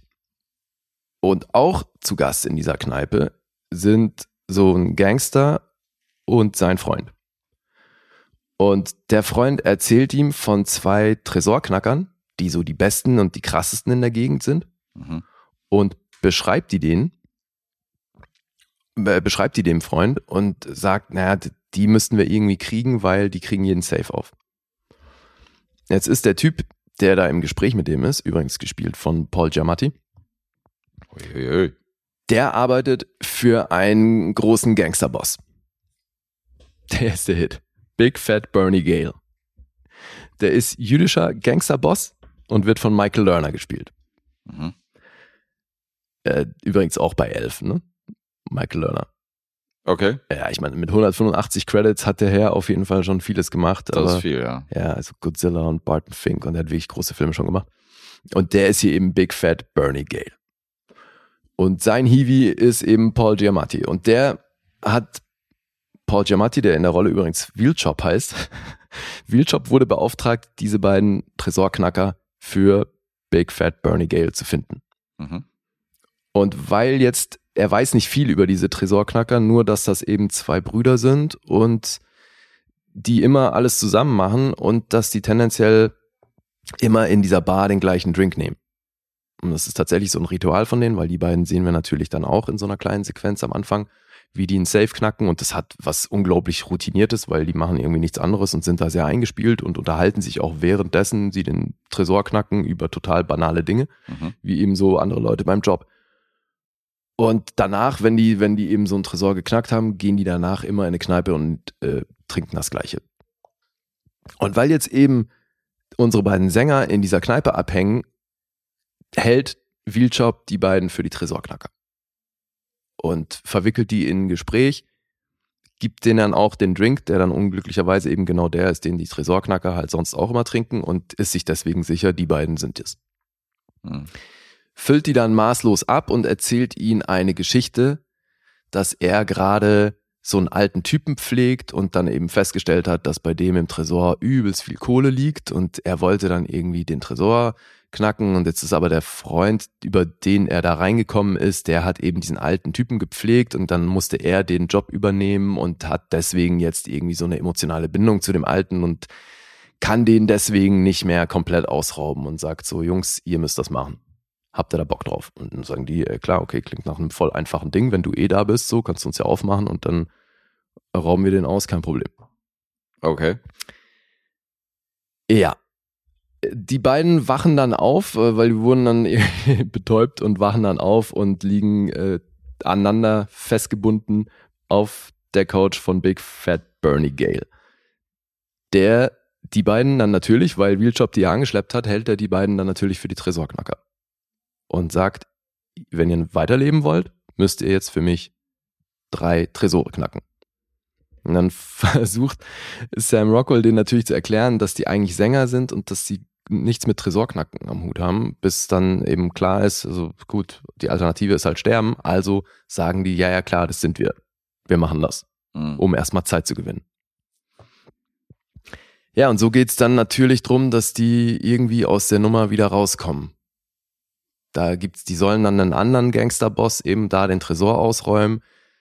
Da kommt dann die Tochter von dem auch noch zum Einsatz. Die wird dann noch zum Love Interest für Sam Rockwell.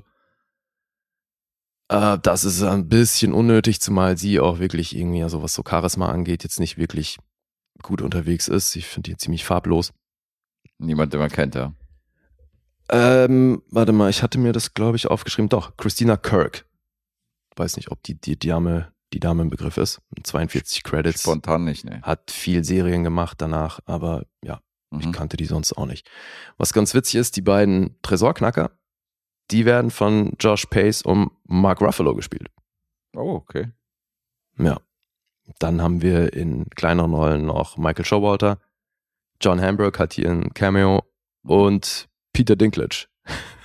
Der ist Okay. hier in, naja, höchstens zweieinhalb Szenen äh, zu sehen, Mhm. aber spielt halt ausgerechnet so einen der Henchmen von, von dem einen Gangsterboss und das ist halt schon irgendwo ein bisschen witzig. Also der Film hat auf jeden Fall ein paar echt nette Momente und man kommt da auch gut durch. Ey, der geht eine Stunde 28 Minuten. Mhm. Das ist definitiv kein Highlight, aber ich konnte den gut gucken. So, fand den irgendwie nett. Da sind wir wieder mit nett. Ja, da ist er wieder. Der Ja. nette Film von dem an. Aus diesen Netzschublade. Ja, es ist halt wirklich, es ist ein kleiner Film, der schlägt keine großen Wellen. Das ist auch, hier passiert jetzt wenig, was dich groß überrascht.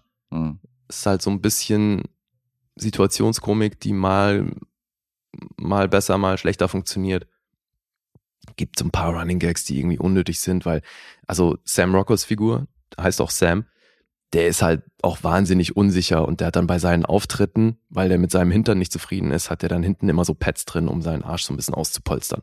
Mhm. Und das ist ja auch so ein bisschen Running Gag in dem Film und halt, ja, so auf so einem Level ist das. Das ist alles relativ harmlos. Der ist auch ab sechs freigegeben, also jetzt hier passieren keine schlimmen Dinge. Was ganz, was ganz nett ist, Big Fat Bernie Gale hat einen Sohn, Mhm. der heißt auch Big, Big Fat Bernie Gale Jr. Auch nicht schlecht. Ja, er hat auch eine ähnliche Statur tatsächlich, ist auch so ein ziemlich fetter Junge.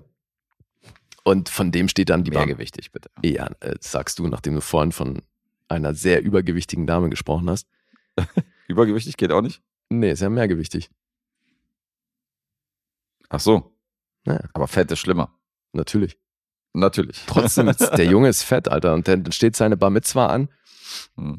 Und weil sein Vater halt so der krasse Gangsterboss ist, der immer in irgendwelchen Sergio Tacchini Trainingsanzügen rumläuft, will er zu seiner Bar Mitzwa dann keinen Anzug anziehen, sondern eben so einen Sweatsuit. Okay. Und dann haben die Matching Sweatsuits an zu seiner Bar Mitzwa. Und der Vater ist halt sinnlos stolz auf seinen Kleinen, wenn er da eben bei seiner Bar Mitzwa äh, aus der Tora zitiert und so. Also das ist alles, ja, wie gesagt, relativ harmlos. Alright. Safe Man. So viel dazu. Mhm. War übrigens ein Flop. Also die Million, die er gekostet hat, ich habe hier ein Einspiel gefunden, das klingt so, als hätte der überhaupt kein Kino-Release gehabt, weil 45.000 ist nur wirklich nicht der Rede wert. Da haben die wahrscheinlich nur mehr fürs Catering bezahlt. Das klingt nicht nach vier Kinotickets an. Nee. So, Punkte. 5,8 auf IMDb, kein Metascore. Rotten Tomatoes 5,9 von der Kritik, Publikum 3,4 und auf Letterboxd 3,0. That was a powerful flick. I remember that movie. Das bezweifle ich, dass du dich an den groß erinnerst. Das war ja deine Perspektive. So, jetzt bin ich hier ein bisschen am Schwanken, Mhm. muss ich mal sagen. Ob du hier die optimistische oder die pessimistische Variante nimmst. Ähm, könnten 6,5 sein, könnte aber eventuell auch eine 7 sein. Hab ja öfter mal ein bisschen äh, halben Punkt zu tief gestapelt und dann heißt es, nee, nee, äh, so von wegen so, sogar noch eine 7, sogar noch eine 6,5, sogar noch eine 4. Deswegen, ob das wieder so eine Sogar-Geschichte ist. So eine Sogar-Geschichte, Alter. Ich war vorhin anderthalb Punkte daneben, ey. Was erzählst du denn? Ich nehme trotzdem pessimistische Variante und sage 6,5. Das ist richtig. Das ist richtig? Ja. Okay, cool. Gäste hat heute Lauf, der. Es läuft. Manchmal hat man diese hellen Tage. Ja, ja, ja. Vielleicht habe ich ja jetzt doch noch ein, zwei Supporter, die ab und zu mal auf mich tippen. Manchmal hat man diese hellen Tage. Not a concept I'm familiar with. Siehst du? Die gibt's bei mir nicht. Wo ist denn der hier? Wo ist wer? Ah, hier. Not bad. For a person who happens to be quite stoned. Stoned is the way of the walk. Okay. So, jetzt hatten wir beide zwei, jetzt machen wir unseren gemeinsamen. Jawollo. Wir grüßen unseren amtierenden und frischen äh, Punkterate-Champ. Mhm. Hat sich wieder zwei neue Filmrezensionen verdient durch das Punkteraten, Ja. indem er äh, auf den ersten Platz gelandet ist beim Punkteraten. Bei ihm läuft's. Ja. September wird nicht ganz so leicht, ja. Der zweite wird nicht mehr prämiert. Fabs hat auch eine Blu-ray von uns bekommen. Mhm. Erik kriegt was Schönes. Aber äh, so viel Preise hauen wir jetzt nicht mehr raus. Ende September, es kann nur einen geben. Nur der Sieger kriegt fette Preise. Irgendwo ist Schluss. Irgendwo ist Schluss. Zweiter Platz ist einfach der erste Verlierer. Ganz im Talladega Nights-Stil. Richtig. Und dann, ähm, ja, und er hat sich einen Auftragsfilm gewünscht. Er ist nämlich auch Auftragssupporter äh, letzten Monat. Und ähm, Markus wollte, dass wir über den Film I, Tonya reden. Mhm. So, jetzt frage ich das, was ich sonst immer frage. Hast du in Erfahrung gebracht, wie er zu dem Film steht oder was hat es damit auf sich, dass er diesen Film haben wollte? Alle, ja, also ich weiß zumindest, dass alle Filme, die er beiträgt, dass er die sehr mag und ähm, dass das alles Herzfilme sind. Also Mhm. er hat noch keine Filme irgendwie ungesehen, äh, glaube ich, aufgetragen und das sind alles Filme, die er selber feiert. Okay. Und ich muss ja sagen, also ich von meiner Warte bin da sehr zufrieden. Der hat einen super Lauf bei mir gehabt. Bei dir war es ja leicht durchwachsen. Ja, ich glaube, da gab es halt Crash, war auch von ihm, ne? So das war Crash glaub ich, und die das brach aus, aber ansonsten. Ja, na, die letzte Kriegerin warst du jetzt auch nicht so der Fan von. Mhm. Also es gab so zwischendurch ein paar Filme, wo, wo ich immer ein bisschen euphorischer war als du. Ja. So, ich finde, der hat da eine ganz gute Serie hingelegt an Filmen, die ich eigentlich geil finde. Mhm. Jetzt hat er zum Beispiel auch Mord und Margaritas hier, äh, The Matador hatte, hat er als Auftragsfilm Mhm. mitgegeben vom Punkt daran. Den mag ich ja auch total. Mit Pierce Brosnan den fand ich damals richtig, richtig lustig. Mhm. Bin ich auch mal gespannt, ob der noch funktioniert. Aber ist Ja, das weiß ist ich, bin mir Film. auch nicht sicher. Den mochte ich damals. Mhm. Äh, und jetzt I, Tonya. Jetzt I, Tonya. Beides, also von uns beiden wahrscheinlich dann eine Zweitsichtung, oder? Ja, Du kanntest ihn schon. ich kannte den schon, klar. Gut. Ja, ich auch 2017 im Kino gesehen. Ich meine, ich habe den auch im Kino gesehen. Mhm. Ja. War, glaube ich, damals im Zuge der Oscars. Aber ich meine mich auch zu erinnern, dass das ein Jahr war, wo ich leider nicht viel von den nominierten Sachen sehen konnte. Okay. Ja, ich habe dann auch so bei dem und bei Captain Fantastic, die ich so vor drei, vier, fünf Jahren gesehen habe, habe ich auch vermieden, nochmal bei Letterboxd nachzugucken, wie viel ich den Film dann gegeben habe. Damit ich da unbeeinflusst meine Punkte geben kann, ohne da jetzt irgendwas äh, abzuwerten, aufzuwerten. Ach nee, siehst du, das waren die Oscars 2018. Nee, doch, da habe ich das meiste gesehen. Nee, ich glaube, ist viel gesehen. 2017 war, glaube ich, so ein Jahr, wo mir viel fehlte. Ja. Ja. Ja, I, Tonya. Auf Deutsch nur Tonja. Genau, auf Deutsch nur Tonja und du hast es gerade erwähnt, hat, war im Oscar-Rennen bei drei Kategorien Mhm. und ähm, Margot Robbie als Hauptdarstellerin war nominiert. Der Schnitt war nominiert und wer den Oscar gewonnen hat, war Alison Janey als beste weibliche Nebenrolle. Ja. Ich habe mir noch äh, notiert, wer stattdessen gewonnen hat in dem Jahr. Das ist natürlich auch immer eine Frage der Konkurrenz, ne? Sehr vorbildlich. Ja, Francis McDormand hat nämlich für Three Billboards gewonnen. In dem Jahr war das. In dem Okay. Jahr, also jetzt die Hauptrolle. Und Schnitt hat Dunkirk bekommen. Was natürlich auch eine harte Konkurrenz ist. Also, Absolut. weil, wenn ich hier eine Nominierung wirklich nachvollziehen kann, also Alison Janey, klar, sowieso, Mega. hammerfett. Ja. Schnitt. Alter, Alter, also der Film macht eine Menge richtig, wenn es um Schnitt geht. Allerdings. Das finde ich hier schon echt wichtig. Das Gerade cool, was die er- Erzählstruktur angeht. Also das ist schon wirklich eine Ja. Nominierung, die wirklich klar geht. Ich wollte gerade sagen, ist schon cool, dass er in der, in der Kategorie nominiert worden ist. Ja. Dass man das zu würdigen wusste. Ja, was Margot Robbie angeht, ich weiß nicht, ob ich die nominiert hätte.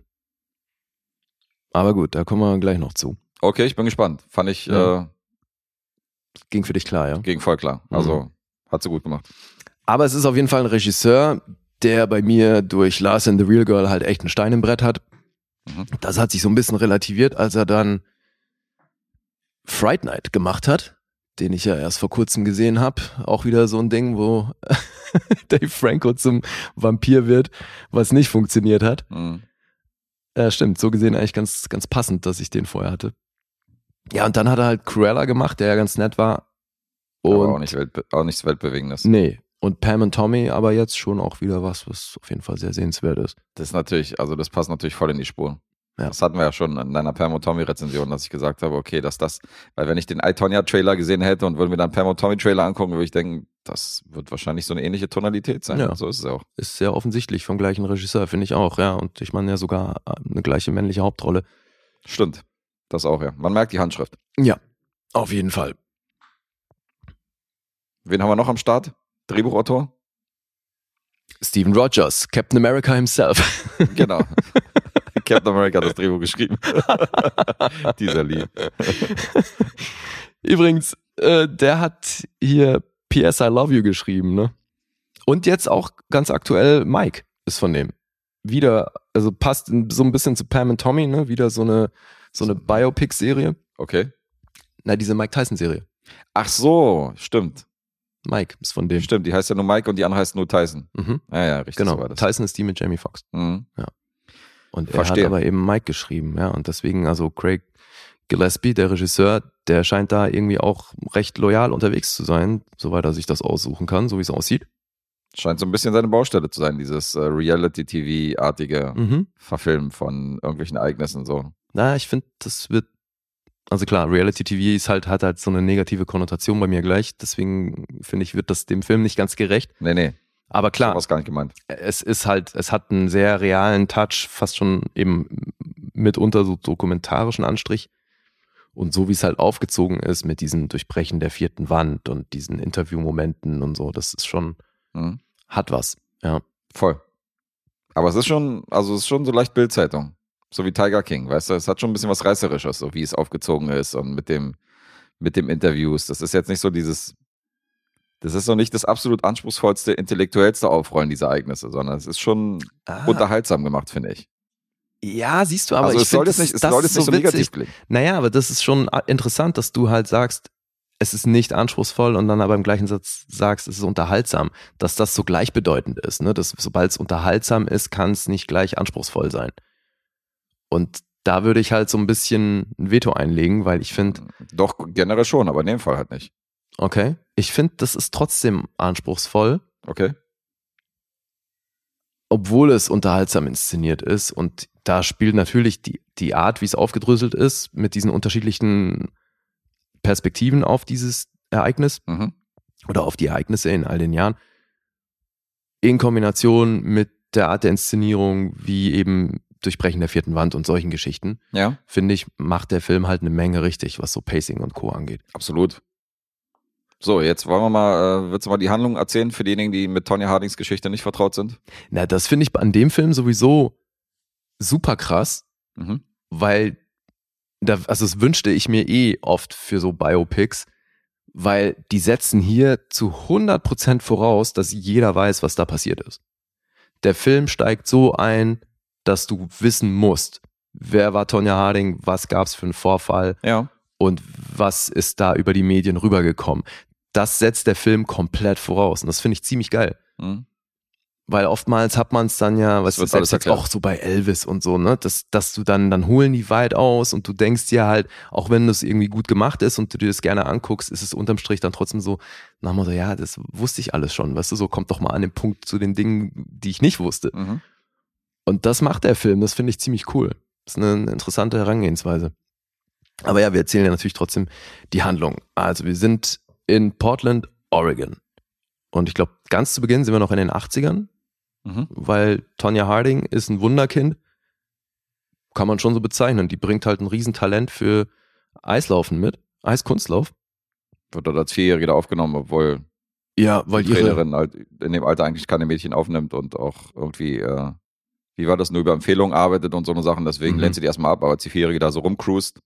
Ja, weil die Mutter ist halt wahnsinnig herrschsüchtig und sehr Ja. dominant und ja auch missbrauchend irgendwo. Und die schleppt halt die kleine Tonja da in die Eishalle und sagt hier, die geht mir tierisch auf den Keks, weil die von nichts anderem spricht. Jetzt soll sie halt Eiskunstlauf machen. Mhm. Und schiebt sie mehr oder weniger da aufs Eis und äh, Ja.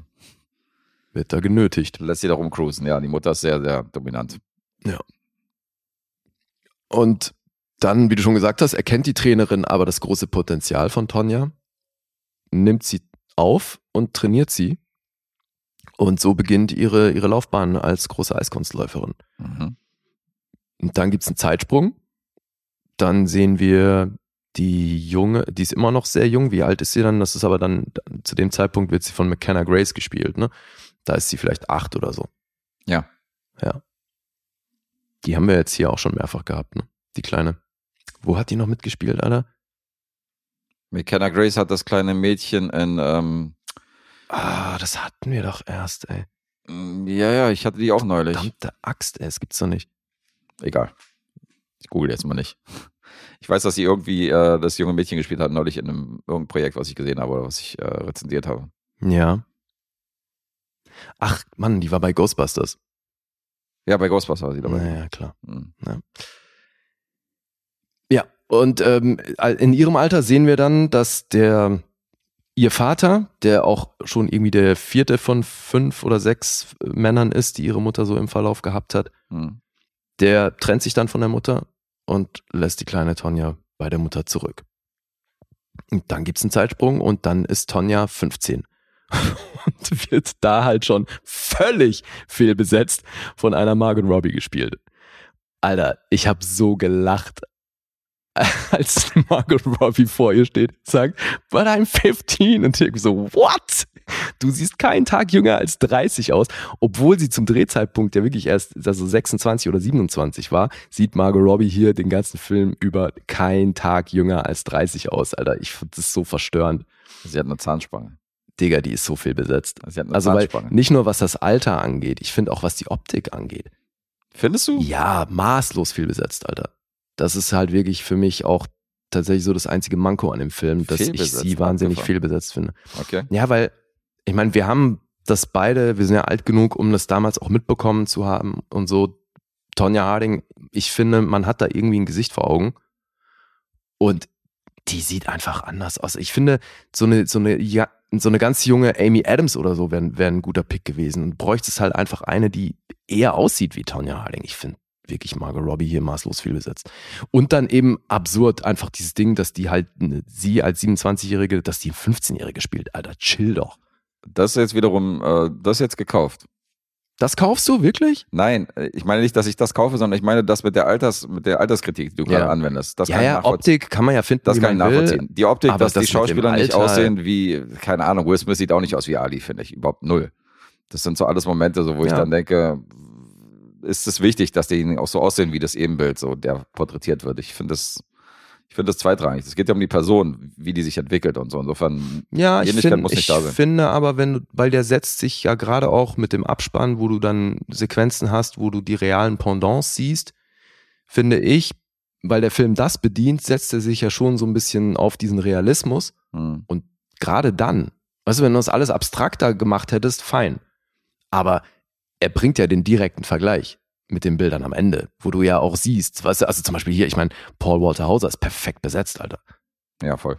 sowohl optisch als auch vom Archetyp und was der so transportiert, ey, pf, Faust aufs Auge, voll gut, Alter. Ich fand auch ähm, Alison Janney sensationell. Aber ich Ja. finde zum Beispiel auch mit der Trainerin, also sowieso was hier so das Alter und die Timeline angeht, da haben sie sich irgendwie ein paar Mal, finde ich, echt vergriffen, weil die Trainerin, also außer jetzt in der Sequenz aus dem Heute quasi, wo du diesen Interviewmoment hast, Hm. ansonsten altert die ja in den ganzen Zeitsprüngen jetzt mit der jungen Tonja, die altert kein bisschen mit. Julia Nicholson spielt die übrigens. Ja. Die mag ich auch ganz gerne. Mhm. Ja, Paul Walter Hauser hast du genannt. Alison Janney hat großartig, Sebastian Stan hast du genannt und Bobby Cannavale darf auch mitspielen. Der spielt halt einen äh, von der journalistischen Seite, der so ein bisschen den Blick von der Presse dann äh, auch wieder direkt in die Kamera redet, so in Interviewform. Ja. Und da mal so äh, seine, seine Ansicht der Ereignisse nochmal rekapituliert. Ja, und die große Konkurrentin, Nancy Kerrigan, die wird von Caitlin Carver gespielt. Mhm. Und dann haben wir eigentlich den Hauptcast schon zusammen. Ja. Weil im Schwerpunkt steht natürlich Tonya Harding und eben dann auch recht schnell ihr erster Verehrer und dann auch Mann, Jeff, wie heißt er? Gilluli. Gilluli, wie auch immer. Jeff. Das ist eben die Figur von Sebastian Stan. Und mit dem kommt sie dann recht früh zusammen und kriegt von dem aber eine ähnliche Behandlung wie von der Mutter. Das heißt, die hauen sich permanent aufs Maul und irgendwie kennt sie halt auch nichts anderes. Mhm. Und das ist eine total toxische, ätzende Beziehung, die dann so parallel mitläuft mit ihrem Aufstieg bei, bei irgendwelchen Wettbewerben. Und das große Problem, was Tonya Harding halt immer hatte, war, dass sie im Grunde so ein White Trash Genau. Ding repräsentiert und Eiskunstlauf aber halt immer dieses classy Image haben wollte, was sie halt nie repräsentiert hat. Ja, genau. Und damit hatte sie über ihre ganze Karriere zu kämpfen, dass die immer wieder, obwohl sie eben die einzige Frau war, die diesen berühmten dreifachen Achsel springen konnte, Mhm. dass das nicht honoriert wurde, weil sie eben an alles drumherum nicht dem Image entsprochen hat, was die, die Richter da gerne gesehen hätten. Sie hat ja die Richter dann immer konfrontiert mit dem von wegen, so, ja, was habe ich denn jetzt falsch gemacht? So, ich war doch besser als die andere und so, wo Ja. die gesagt haben, ja, es ist halt nicht, Ne? Es das geht ist halt eben nicht es nur geht nicht um die. Technik, genau, sondern es sind halt auch andere Dinge so. Also die haben da keinen Hehl draus gemacht, warum sie nieder auf dem Siegertreppchen steht oder warum sie das, Mhm. warum sie ihr das Leben so schwer gemacht haben. Aber es ist natürlich, also auch wenn ein bisschen Pathos, aber es ist trotzdem ein ganz geiler Moment, finde ich, wo sie sagt, warum kann es nicht nur ums Eiskunstlaufen gehen? Fand ich auch gut. Weil die ist natürlich aus ärmlichen Verhältnissen, die muss sich die Kleider teilweise selber nähen, weißt du, kriegt nichts irgendwie zugeworfen. Ist halt so dieses, ja, ist halt so dieses äh, White Trash Mädchen und muss halt, muss sich halt selber behaupten, so, kriegt halt auf die Fresse von ihrem Mann und muss dann ihre, ihre Wunden da überschminken und so, haut aber auch mal zurück, so, weißt du, ist auch einer, die lässt sich auch nicht gerne was sagen. Also die ist jetzt nicht so das Opfer, die ist nicht immer in dieser Opferrolle, sondern Nee, die nee. schlägt auch mal zurück und Klar. so. Und das ist halt, sind halt schon krasse Momente. Aber ich finde es geil erzählt, dass das irgendwie logisch ist, dass die dann auch bei, also durch die Art, wie sie aufgewachsen ist, mit dieser missbrauchenden Mutter, Mhm. dass die Wie dann bei so wird. einem Typ landet. Ja, ja, Weißt du, das ist halt einfach natürlich kein Zufall. ja, ja, voll. Weil er ist ja auch, das ist ja das Tragische, so, dass du siehst ja, dass, dass er sie liebt. Der ist halt einfach unfähig, anständig zu kommunizieren. Ja, ja, genau. Und er ist recht nicht gewaltfrei. Und das wird dann halt sehr oft äh, körperlich. Ja, das zeigen die auch ganz gut, dass sie auch immer wieder so diese guten Phasen haben, weißt du, wo die dann super Mhm. harmonieren und wo die ein tolles Pärchen sind und dann hat es wieder so aus, dann fällt er wieder in sein altes Muster. Ja. Ja, und als es dann, also erstmal gibt es dann äh, das Scheitern bei der Olympiade 92. Und der Vorfall, um den es ja bei Tonja Harding sowieso ausschließlich geht, der war ja dann bei den Winterspielen 94. Mhm. Und darauf, also auf dieses Ereignis, ähm, geht der Film dann hin. Und da spielt dann eben der beste Freund von Jeff, Sean, gespielt von Paul Walter Hauser, da spielt der eine große Rolle. Alter, das ist so ein geiler Typ. ey. Der ist ein Highlight. Alter, Paul Walter Alter. Hauser ist der aus ähm, der Fall Richard Jewell, für diejenigen, die gerade versuchen, das Gesicht zuzuordnen. Ja, und auch in Cruella Ah, stimmt, ich spiele auch zum Cruella. Thema Loyalität des Regisseurs und so. Ich kenne ihn aus Kingdom natürlich, da habe ich ihn zum ersten Mal gesehen. Hm. Aber es ist, ein, ist schon ein Charakter. Ja. Guter Typ.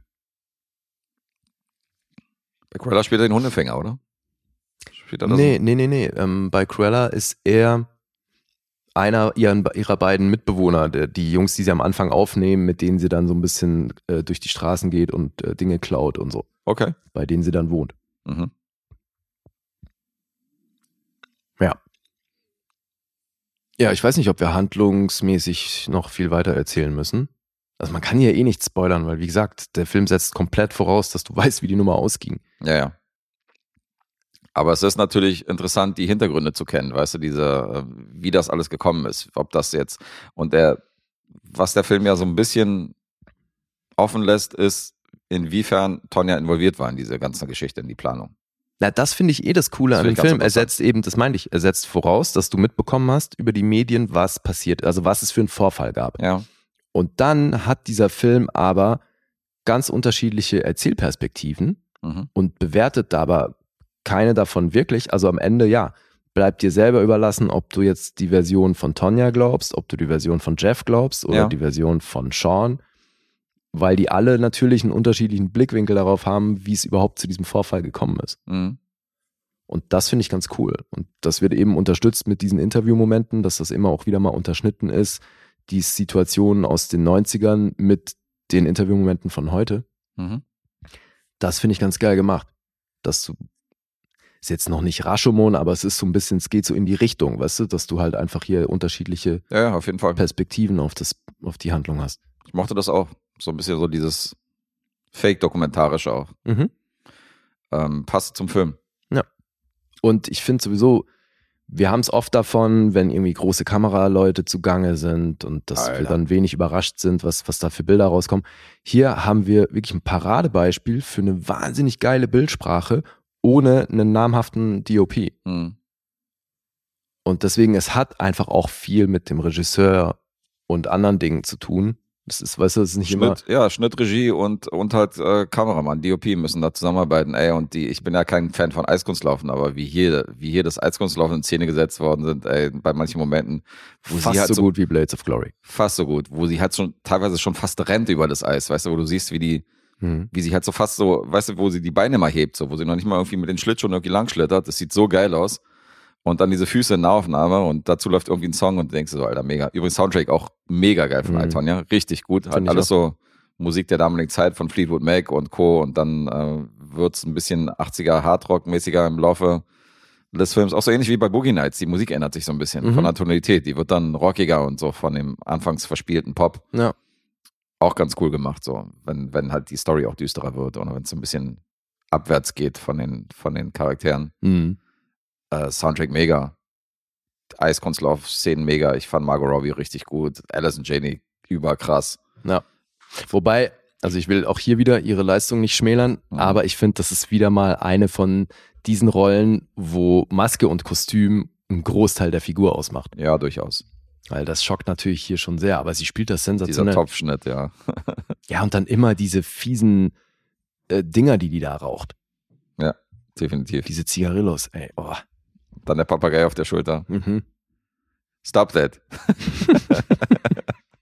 War super. Ja, und Steven Rogers, also der, der Autor, Captain America. mhm. Mhm.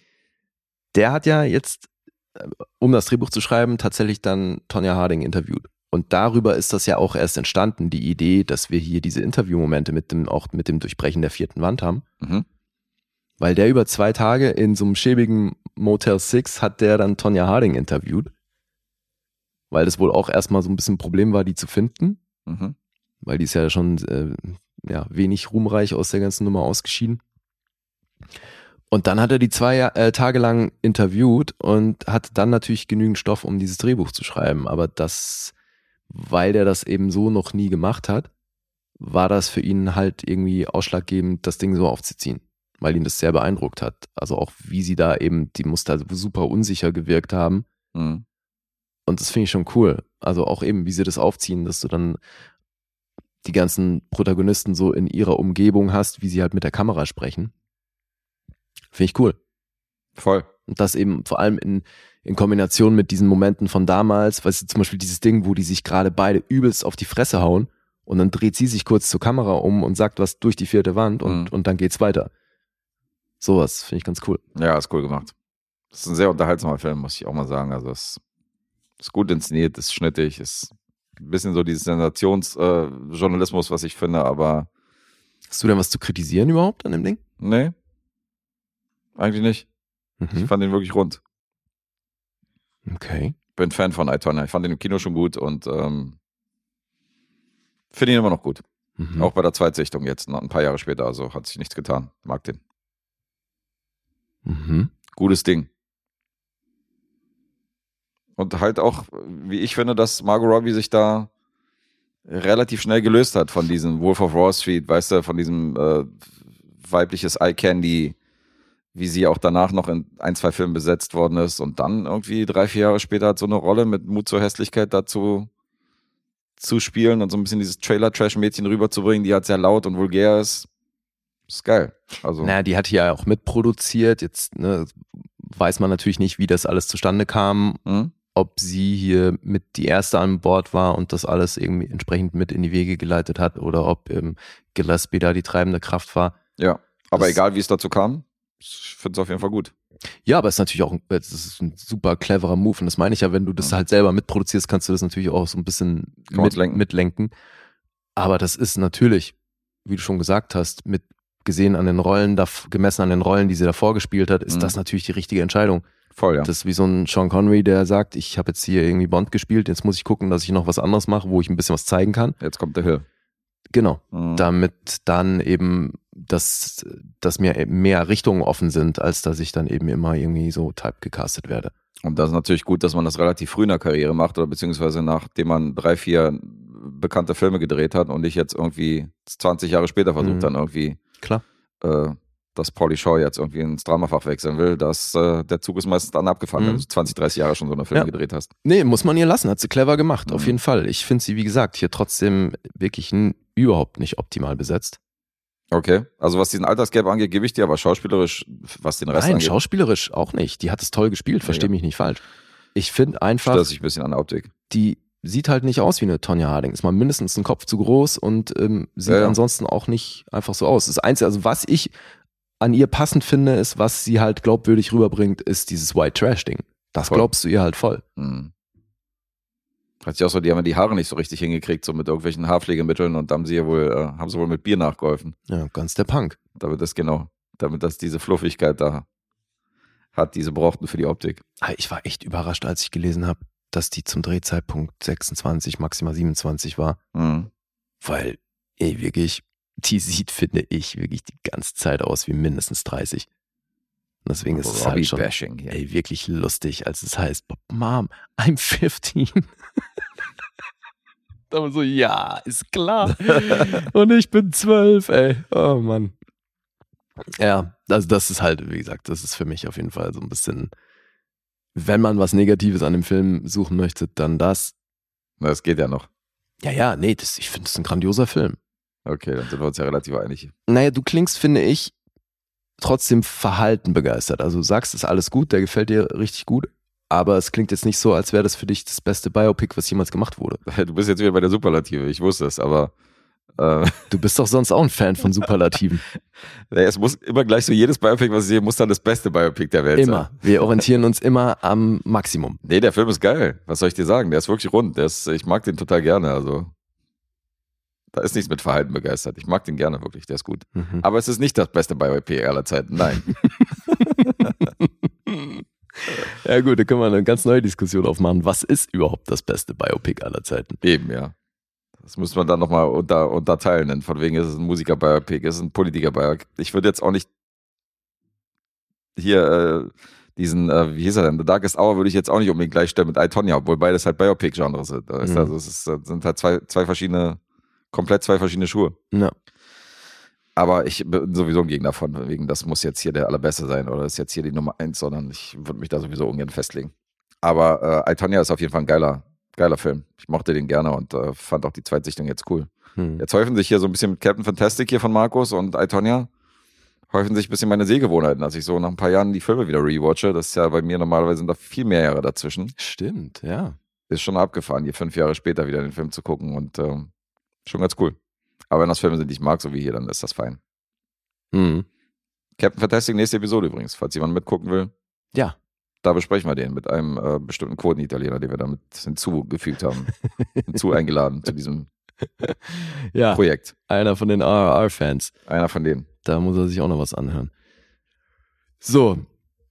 Ich fand's ja noch spannend, dass Gillespie 93 einen Werbespot mit Nancy Kerrigan gedreht hat. Nancy Kerrigan heißt die Dame. Mhm. Abgefahren. Passend. Der hat da für, für Campbell's Soup Mhm. Hat er einen Werbespot gedreht mit ihr. ey. Ja, und Ja, dann Gut getimt, ja. Jahre später das Biopic von Tanja Harding. Das ist schon Mhm. irgendwie interessant. Ja, aber ich weiß, es damals, es war wirklich so krass, ne? Nancy Kerrigan war so das All-American Girl, Ja. die halt immer gut wegkam. Und Tonya Harding immer so ein bisschen der Antichrist. Alter, auch wie, wie, wie, wie, wie, wie kann man das, da habe ich mich auch an den Kopf gefasst, ey. Wie Fuschermäßig diese ganze Aktion abgelaufen ist von Das ist diesem herrlich, Typen, Alter. Das Was so für Vollidioten, ey. dumm, Alter, wie, wie das gestaltet ist. Das so hat schon was random. Lustiges. Ja, es hat wirklich was Lustiges. Wie planlos die da einmarschieren und das ist halt dann wirklich so, wie es erzählt ist, stehen, aus so ein Affektding, ne? So, Ja, ja, äh, total. Äh, äh, äh, okay, gut, dann so. Mhm.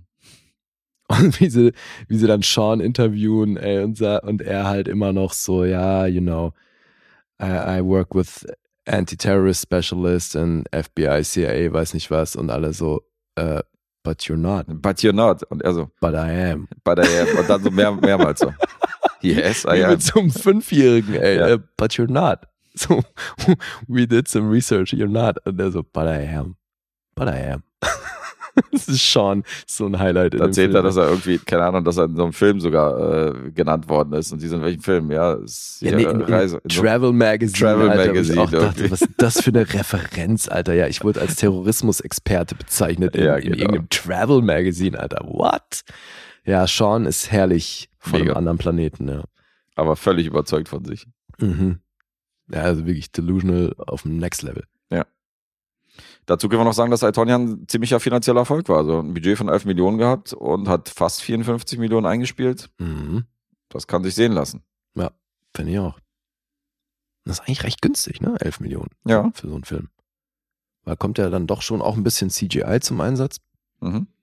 die man übrigens ganz vereinzelt sieht, finde ich.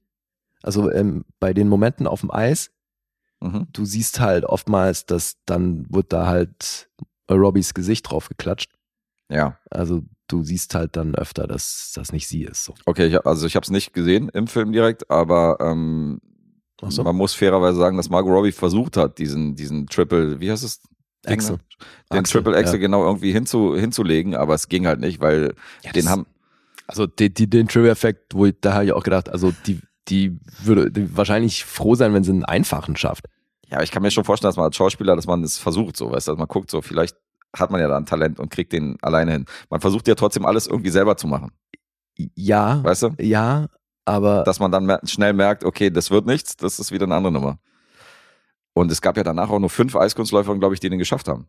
ja, ja, deswegen. Mhm. Das ist ja schon auch weltweit ein Ding, was es nicht oft gegeben hat. Und Richtig. dass dann eine eine Margot Robbie ankommt und etwas macht, wo sich irgendwie Jahrzehnte davor sämtliche Leute auf Olympianiveau die Zähne dran ausgebissen haben, das ist unwahrscheinlich. Deswegen muss man, äh, deswegen muss man hier ein bisschen tricksen. Ja, aber eben, das funktioniert wunderbar. Deswegen, ich finde wirklich, man kann das gut mit Blades of Glory vergleichen, auch wenn das vielleicht tonalitätsmäßig nochmal eine andere Baustelle ist. Mhm. Aber so die Szenen auf dem Eis, die funktionieren gut. Ist, ist so cool, wo, wo du diese, wo diese zwei, drei Sekunden hast, bevor es halt losgeht und sie steht halt erstmal da, weißt du, und bringt sich so in diese Pose. Und dann fängt irgendein Song an von CC Top, glaube ich, war das Sharp Dress Man und Mhm. so. Es ist so geil, Alter. Also die musikalische Unterlegung von dem Film, also sei es jetzt im normalen Soundtrack oder jetzt halt wirklich bei diesen Eislaufszenen, äh, die sorgt bei mir natürlich auch für Gänsehaut, weil ich so ein Fan bin von Musik in Filmen und da macht Aitonia auch alles richtig. Mhm. Ja, Okay. Grüße an Markus. Geht zwei Stunden der Spaß in dem Dreh. Ja. Ist aus dem Jahr 2017 und äh, hört sich an, als wäre das eine Empfehlung von uns beiden. Also von mir ist es zweifelsohne einer, ja. Von mir ist das zweifelsohne auch eine. Okay. Dann sind wir uns da dahingehend sehr einig. Ja. Mal gucken, ob das mit den Punkten dann auch genauso aussieht. Das steht eventuell auf einem anderen Blatt, aber das werden wir sehen. Mhm. Äh, wir lesen mal die anderen Punkte vor. IMDb gibt eine 7,5. Ja. iTonya hat einen Metascore von 77. Rotten Tomatoes 7,8. 4 von 5 vom Publikum und Letterboxd ist hier auf einer 3,9. Mhm. Das ist alles sehr ordentlich. So, und jetzt müssen wir raten. Ja. Hm. Wer liegt vor? Äh, Ich kann vorlegen. Ich habe jetzt heute eh nicht mehr so viel zu verlieren. Ich bin ja schon weit hinten. Ähm, ich schwanke zwischen 8,5 und 9 und sage 9. Eine 8. Digga! Also, was ist denn heute mit dir los, ey? Du sagst, du fragst mich auch noch, so klingst recht verhalten und so hin und her. Und wo ich zu dir meinte, das ist ein geiler Film. Wieso denn neun? Du bist heute voll euphorisch unterwegs. Ich, also, ich meine, sonst kann ich dich ja halbwegs gut lesen, Das aber heute strange. ist irgendwas im Wasser. Ich, also. Oder es, es liegt wirklich an fünf Stunden Schlaf. Weiß nicht. äh, Vielleicht Hast du wieder wenig geschlafen? Ich habe nur fünf Stunden geschlafen. Insofern, du weißt schon, zu welcher Zeit wir aufnehmen. Insofern ist das hier. ja, Äh, ja, früh morgens. Wir nehmen morgen ja, übrigens, Ja, für dich. wir nehmen morgen noch zwei Stunden früher auf. Ihr solltet das mit einkalkulieren in die Punkte. Okay, In die okay. Punkteradar, alles klar. Mhm. Nee, Altonia ist bei einer 8 und der war von mir bei Letterbox mit vier Sternen tituliert und da bleibt er auch. Das sind immer noch vier Sterne. Mhm. ist echt ein geiler Film. Und ich würde sagen, du bist auch bei einer 8. Ich bin mal neun. Du bist bei einer 9. Ja, Mann. Alter, okay, was läuft denn hier verkehrt? ich war mir sicher, dass wir hier klingeln. Ja, irgendwie nicht. Abgefahren, Alter, dass du hier einen Punkt höher bist als ich. Hätte ich nicht gedacht, ey. Sag doch, Du hast ein bisschen rumgemosert. Alles richtig. Du, einziger Kritikpunkt, und da habe ich ja schon gesagt, die spielt es ja trotzdem super. Wenn man halt ein Bild von Tonja Harding vor Augen hat, dann ist Margot Robbie gnadenlos fehlbesetzt. Aber deswegen macht sie das ja trotzdem gut. Abgefahren. Aber cool. Da bist du die euphorische, habe ich echt nicht mit gerechnet, das ist krass. Tja. Habe ich mich auch mal ein bisschen Abseits katapultiert. Ah Guck ja, also. da muss schon noch viel passieren jetzt. Du kratzt wieder an deinen fünf Punkten von, von vor ein paar Wochen, oder was? Ja, also ich bin auf, gut auf Kurs. Nee, jetzt sind wir bei zweieinhalb. Zweieinhalb, ja gut, Ja. okay. Zweieinhalb ist ja noch okay. Da kommen wir wahrscheinlich nicht mehr hin. Ja, aber ich würde sagen, wir machen nochmal. Ja. Jeder einen. Mhm. Ähm, pass auf. Ich Pass auf. einen Film gesehen, den du hier ein paar Mal erwähnt hast. Okay. Ich habe noch nie was davon vorher gehört und du hast den ein paar Mal gedroppt und hast auch, wo wir hier unsere äh, Losthemen noch hatten, Mhm. hast du den mal zwischendurch mal immer wieder äh, in den Ring geworfen? Also offensichtlich einer, den ich mag, oder war das immer so ein Negativbeispiel? Nee, das war so ein Positivbeispiel von Filmen, die niemand auf dem Schirm hat, die man nicht kennt oder weiß nicht, auch so deutsche Filme, die man mal sehen sollte, die nicht alle auf dem Schirm haben. Und jetzt habe ich aus dem Jahr 2006 Schwarze Schafe gesehen. Oh, geil. da staunst du, wa? Aber wirklich. Ja. Wie cool. Witzig. Ich habe erst ähm, vorgestern Abend mit jemandem über den Film gesprochen. Witzig. Jemand, der ihn auch kannte? Oder Mhm. so empfehlungsmäßig? Ja, nee, war so branchenintern quasi das Gespräch. Aber ja, geil, Alter. Oli ja- Oliver Ries, äh, ich bin eh Fan. Ja, Oliver Ein Ries, Schweizer übrigens. Bis wir tot sind. Oder frei aus dem Jahr 2020. Sicher vielleicht dem einen oder anderen Begriff aus der neueren Geschichte. Hm. Aber ähm, ist ein Schweizer, ja? Das Mhm. habe ich zum Beispiel auch nicht gewusst. Dachte, das wäre ein Deutscher. Nee, nee, ist Schweizer. Und ist für mich immer noch die beste Rolle von Tom Schilling. Obwohl er schon, na gut, okay, komme ich später zu. Und ziemlich einen Lappen hier spielt. Ja, Deswegen ist es wahrscheinlich die beste Rolle für dich. ja wahrscheinlich. Keine Ahnung. nee, finde ich. Da mochte ich ihn wirklich und das passiert, ist mir danach nicht mehr oft passiert. Abgefahren. Ähm, hier haben sechs Autoren an dem Film mitgeschrieben und dazu muss man sagen, das sind sechs verschiedene Storylines, die durch diesen Film führen. Das ist so ein bisschen so episodisch strukturiert und die Autoren haben sich auch auf bestimmte Kapitel in dieser Story konzentriert. Also jeder hat praktisch eins von diesen sechs, sechs äh, Stories zu Papier gebracht. Okay, siehst du, das wusste ich nicht. Das ist ja geil. Und, ich finde, ähm, das merkt man, im, merkt man im Film nicht an. Nee, das merkt man den Film nicht an. Das wirkt eigentlich schon aus einem Guss. Deswegen war Ja, ich dann ne? schon äh, beim Recherchieren fand ich schon krass, Mhm. dass die sich dann trotzdem so ihre eigene Storylines da ausgedacht haben. Ja, Und interessant. das ist, um jetzt mal wieder Hundstage zu zitieren, den ich ja jetzt wirklich ganz frisch aus dem Kopf habe, das ist ein bisschen das Berliner Hundstage. Weil du hast hier auch keine komplette Linie, wo du sagst, so, das ist jetzt die Story von dem Film, sondern du hast so Kapitel von Charakteren, die so ausgepickt worden sind, die halt direkt aus dem Leben stammen können. Ja, ist ein super Vergleich, weil es eigentlich beides Voll. so ein bisschen Sozialstudien sind. Genau. Und Ja. die laufen sich dann mehr oder weniger, so ein paar von denen laufen sich über den Weg, andere wiederum nicht. Und äh, das ist so ein kleiner Einblick, so ein Einblick in dieses, in dieses Panoptikum von irgendwelchen äh, Berliner Schnauzen. Jetzt, ich bin so gespannt, wie du ihn findest, Alter. Okay, Milan Peschel. Charlotte! genau. Also es ist ein, ist ein Berlin-Film mit Charakteren aus unserer Stadt. Ich habe schon gesagt, manche von denen kreuzen sich. Und ähm, am interessantesten von allen fand ich tatsächlich die Anfangsgeschichte, überhaupt die Storyline von Mark Hosemann. Den hat man auch vielleicht gesehen bei Vortex und Co. Hm. Der spielt nämlich so einen Hochstapler, der äh, so eine Dame klar macht und dann im, im Marriott Hotel irgendwie mit der absteigt und so tut, als wäre er der übelste, übelste reiche Typ, aber in Wirklichkeit null Kohle hat und äh, sein Fake-Ring auch langsam abblättert, weißt du, und versucht das zu verstecken. Äh, sein Siegelring, den er irgendwie äh, Familientraditionen seit Generationen übermittelt hat, so von seinem Vater und von seinem Großvater, von seinem Unternehmen. Und dann geht es darum, wie er in diesem Hotel diese Frau versucht flach zu legen, wie er da irgendwie eine Nummer abzieht, um das Essen nicht zu bezahlen, weißt du, und so tut, als wenn er irgendwas, als wenn er irgendwie zusammenbricht und irgendwie äh, eine Stecknadel in seinem, äh, in seinem, in seinem Essen gefunden hat, weißt ja, du, und die dann ja. irgendwie aus seinem Rachen zieht und die bieten ihm dann natürlich ein Hotelzimmer umsonst an, so dass er sich da durchschlauchen kann. Mhm. Und er tut natürlich so, als wäre das eine Unverfrorenheit, wie das ins Essen kommt und so. Und die Kellner sind natürlich untröstlich und bieten ihm dann eine Entschädigung an.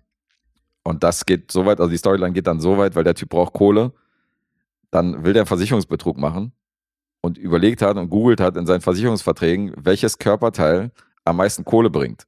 Und wie viel es bringen würde, wenn er ein Finger, zwei Finger, drei Finger oder vielleicht die Hand. Und dann würde es natürlich mehr Geld bringen, wenn er die Hand, äh, wenn er den Arm ab dem Ellenbogen abschneidet mit einer Kettensäge. Mhm. Aber es sieht halt scheiße aus, wenn er so einen Stumpen hängt. Ja. Und sein Kumpel steht halt daneben und sagt so, und sieht, sieht nicht scheiße aus, wenn unter deiner Hand irgendwie direkt der Stumpen ist. Da sagt er, nee, das hat noch so ein bisschen was Cooles. Und das fand ich halt auch ganz lustig, dieser Dialog. Also, äh, die Story von ihm ist ganz geil auf jeden Fall. Die hat mir ganz gut gefallen.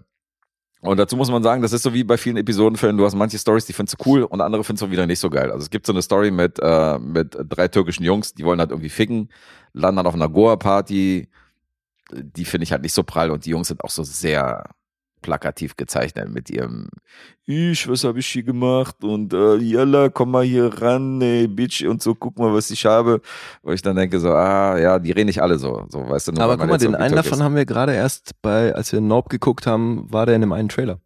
Wo ich noch meinte, so, ach wie cool, guck mal, den gibt's noch. Welcher Trailer war das? Ja, Okay.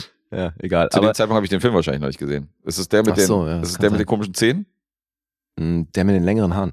Ja, ja, das Einer ist von der. den drei ja, ja, der hat, so, der hat Und ganz der- komisches Gebiss. Und der andere, der ist ja mittlerweile auch schon tot. Echt? Ja, Mann. Okay, das habe ich nicht mitbekommen. Krass. Der diese RTL-Serie dann noch gespielt hat, ähm, weiß nicht mehr, wie die hieß.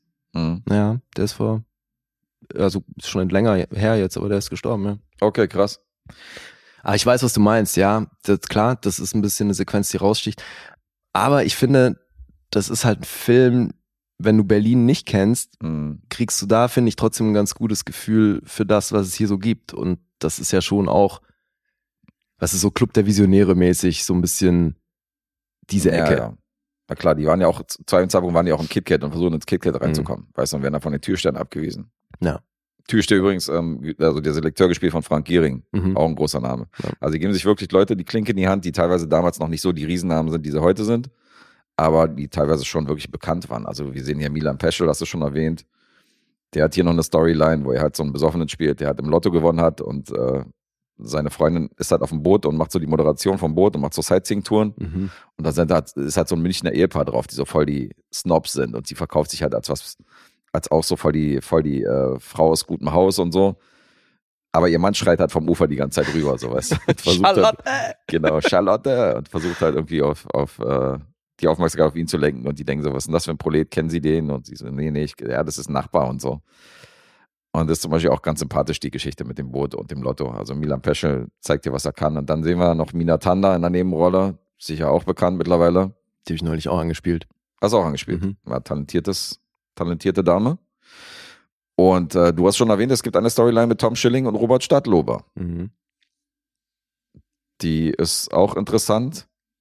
Also die hat auch so seine witzigen Momente, aber Alter, Tom Schilling, wie der aussieht in dem Film. Boah, Alter. Mhm. Ich meine, du sagst zwar, das ist seine beste Rolle, aber ich finde, ich konnte mich die ganze Zeit irgendwie, habe ich mich fremdgeschämt, Alter, wie der hier angezogen ist und so. Der hat halt diese offene Schirmmütze, weißt du, die halt oben offen sind, wo die Haare rausgucken. Ja. Hat halt so ein komisches Schweißband und so weiter, weißt du, und irgendwie so ein T-Shirt, der sieht halt wirklich so hängen geblieben aus in, im Jahr 94, obwohl das schon zehn Jahre später spielt.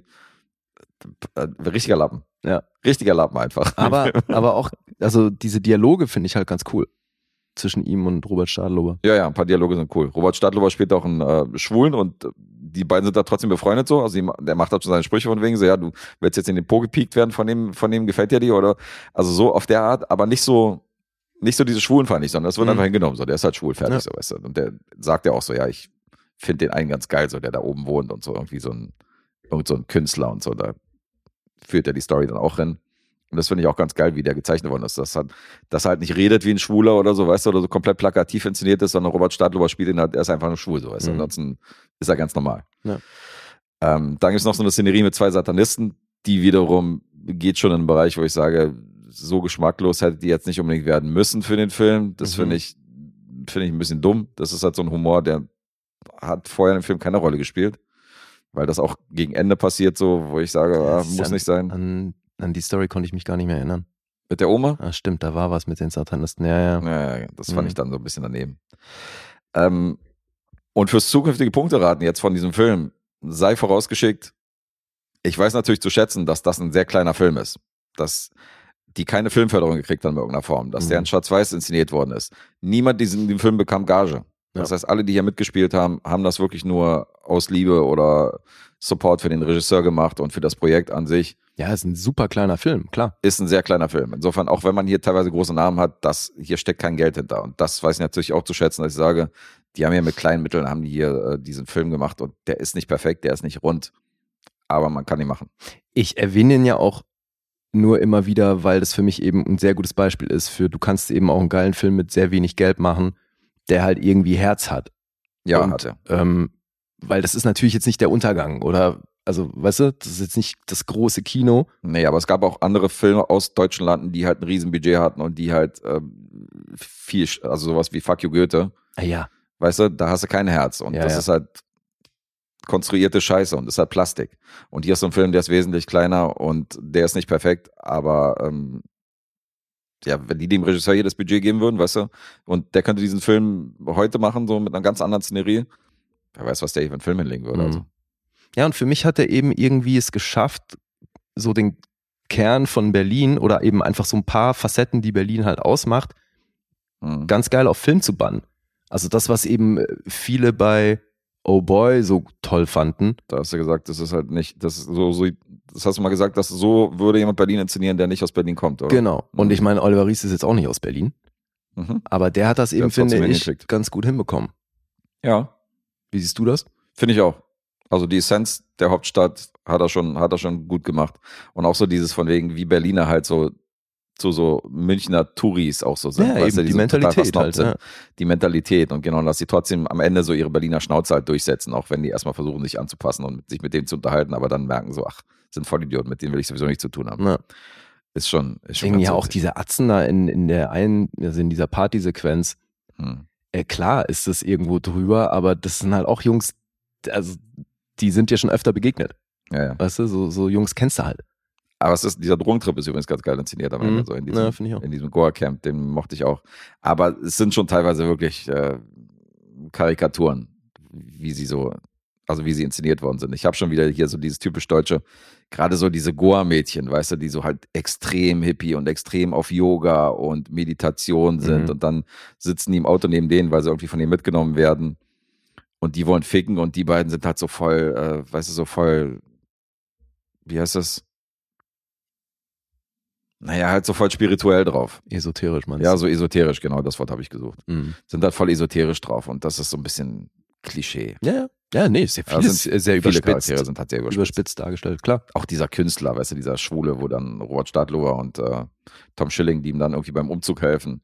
Ach stimmt, die helfen immer. um Das ist auf jeden Fall auch so ein Charakter, wo ich denke, pff, ist nicht so geil. Aber man verzeiht dem Film einiges dadurch, dass der halt sehr sympathisch und sehr klein ist. Dazu muss man sagen, der ist in Schwarz-Weiß inszeniert worden. Mhm. Ich weiß nicht, ob ich schon erwähnt habe, also komplett hier alles ist in Schwarz-Weiß. Es hat so ein paar Farbsegmente, die dann hervorgehoben werden, wo so zum Beispiel der Ring kurz mal leuchtet oder so. Ach, okay. Weißt ja. du, oder irgendwie äh, mal irgendwie eine Pflanze oder irgendwas, was jetzt gerade mal in so ein Bild ist, wird dann auch mal in einer anderen Farbe dargestellt. Mhm. Aber ähm, ansonsten ist dann schwarz-weiß. Mhm. Ja, kam rüber, wie ich den fand. Also jetzt nicht der überkrasse Film, aber ich konnte mir den gut angucken und muss sagen, so ein bisschen Credits natürlich für Hauptstadt und für kleinen Film hier einen Daumen raufgelegt. Ansonsten wäre er wahrscheinlich einen halben Punkt unter meiner Bewertung, wie sie jetzt gelandet ist. Mhm. Okay. Äh, aus dem Jahr 2006 geht 94 Minuten. Und äh, ich komme mal zu den Punkten. Da habe ich natürlich nicht allzu viel gefunden. Es gibt eine IMDb-Bewertung, die ist bei einer 6,5. Mhm. Und es gibt eine Letterbox-Bewertung, die ist bei einer 3,2. Alles andere nicht vorhanden. Mhm. Na klar. Ja, ist wirklich ein kleiner Film. Eben. Aber finde ich cool, dass du den gesehen hast. Ja, siehst du? Das ist zum Beispiel ein Film, den du hier ab und zu mal erwähnt hast, wo ich gesagt habe, komm, Ja, sehr schön. gucken wir mal, Mhm. was der Lee hier so droppt. Und es klingt ja jetzt auch nicht gerade danach, als würdest du das übelst bereuen, den geguckt zu haben. Nee, nee, war's nicht. Das war fein. Ja, ich sag, du bist bei 6,5. Also 6,5 wäre die Ursprungsbewertung wahrscheinlich gewesen, Eins bis bei 7. ohne den Berlin Credit. Mhm, Äh, okay. Genau, ich habe ihm tatsächlich noch eine 7 gegeben, weil ich gesagt habe, komm, dafür, dass er mit so kleinen Mitteln letztendlich einen recht sehenswerten Film gemacht hat. Ansonsten bist du mit der 6,5 eigentlich goldrichtig, aber das ist jetzt wirklich der Berlin-Bonus. Mhm. Die Ja, sieben. fein. Kann ich nachvollziehen. Cool. Ja, so viel höher wärst du wahrscheinlich auch nicht. Du bist ja auch nicht bei einer 9 oder so. oder? nein, du nein, nein. Nee, das wäre, glaube ich, auch, ich wäre auch bei 7 oder 7,5 vielleicht sogar, aber Mhm. ähm, Ja, ja, ja. Ist bei mir jetzt natürlich auch schon eine ganze Weile her, dass ich den gesehen habe. Ja, ist nicht alles geil, aber ist sympathisch. Unterm Strich ist es wirklich sympathisch. Alright. Cool. Ja, das ist jetzt Kontrastprogramm, weil das ist schon wirklich eher so ein Blockbuster, was ich jetzt bringe. Mhm. Tatsächlich, glaube ich, auch noch aktuell im Kino, aber jetzt eben auch im Stream. Von der Warner Animation Group, DC League of Super Pets. Der nächste animierte Film Ja, mit der schönen Tagline Sit, Stay, Save the World. auch nicht schlecht.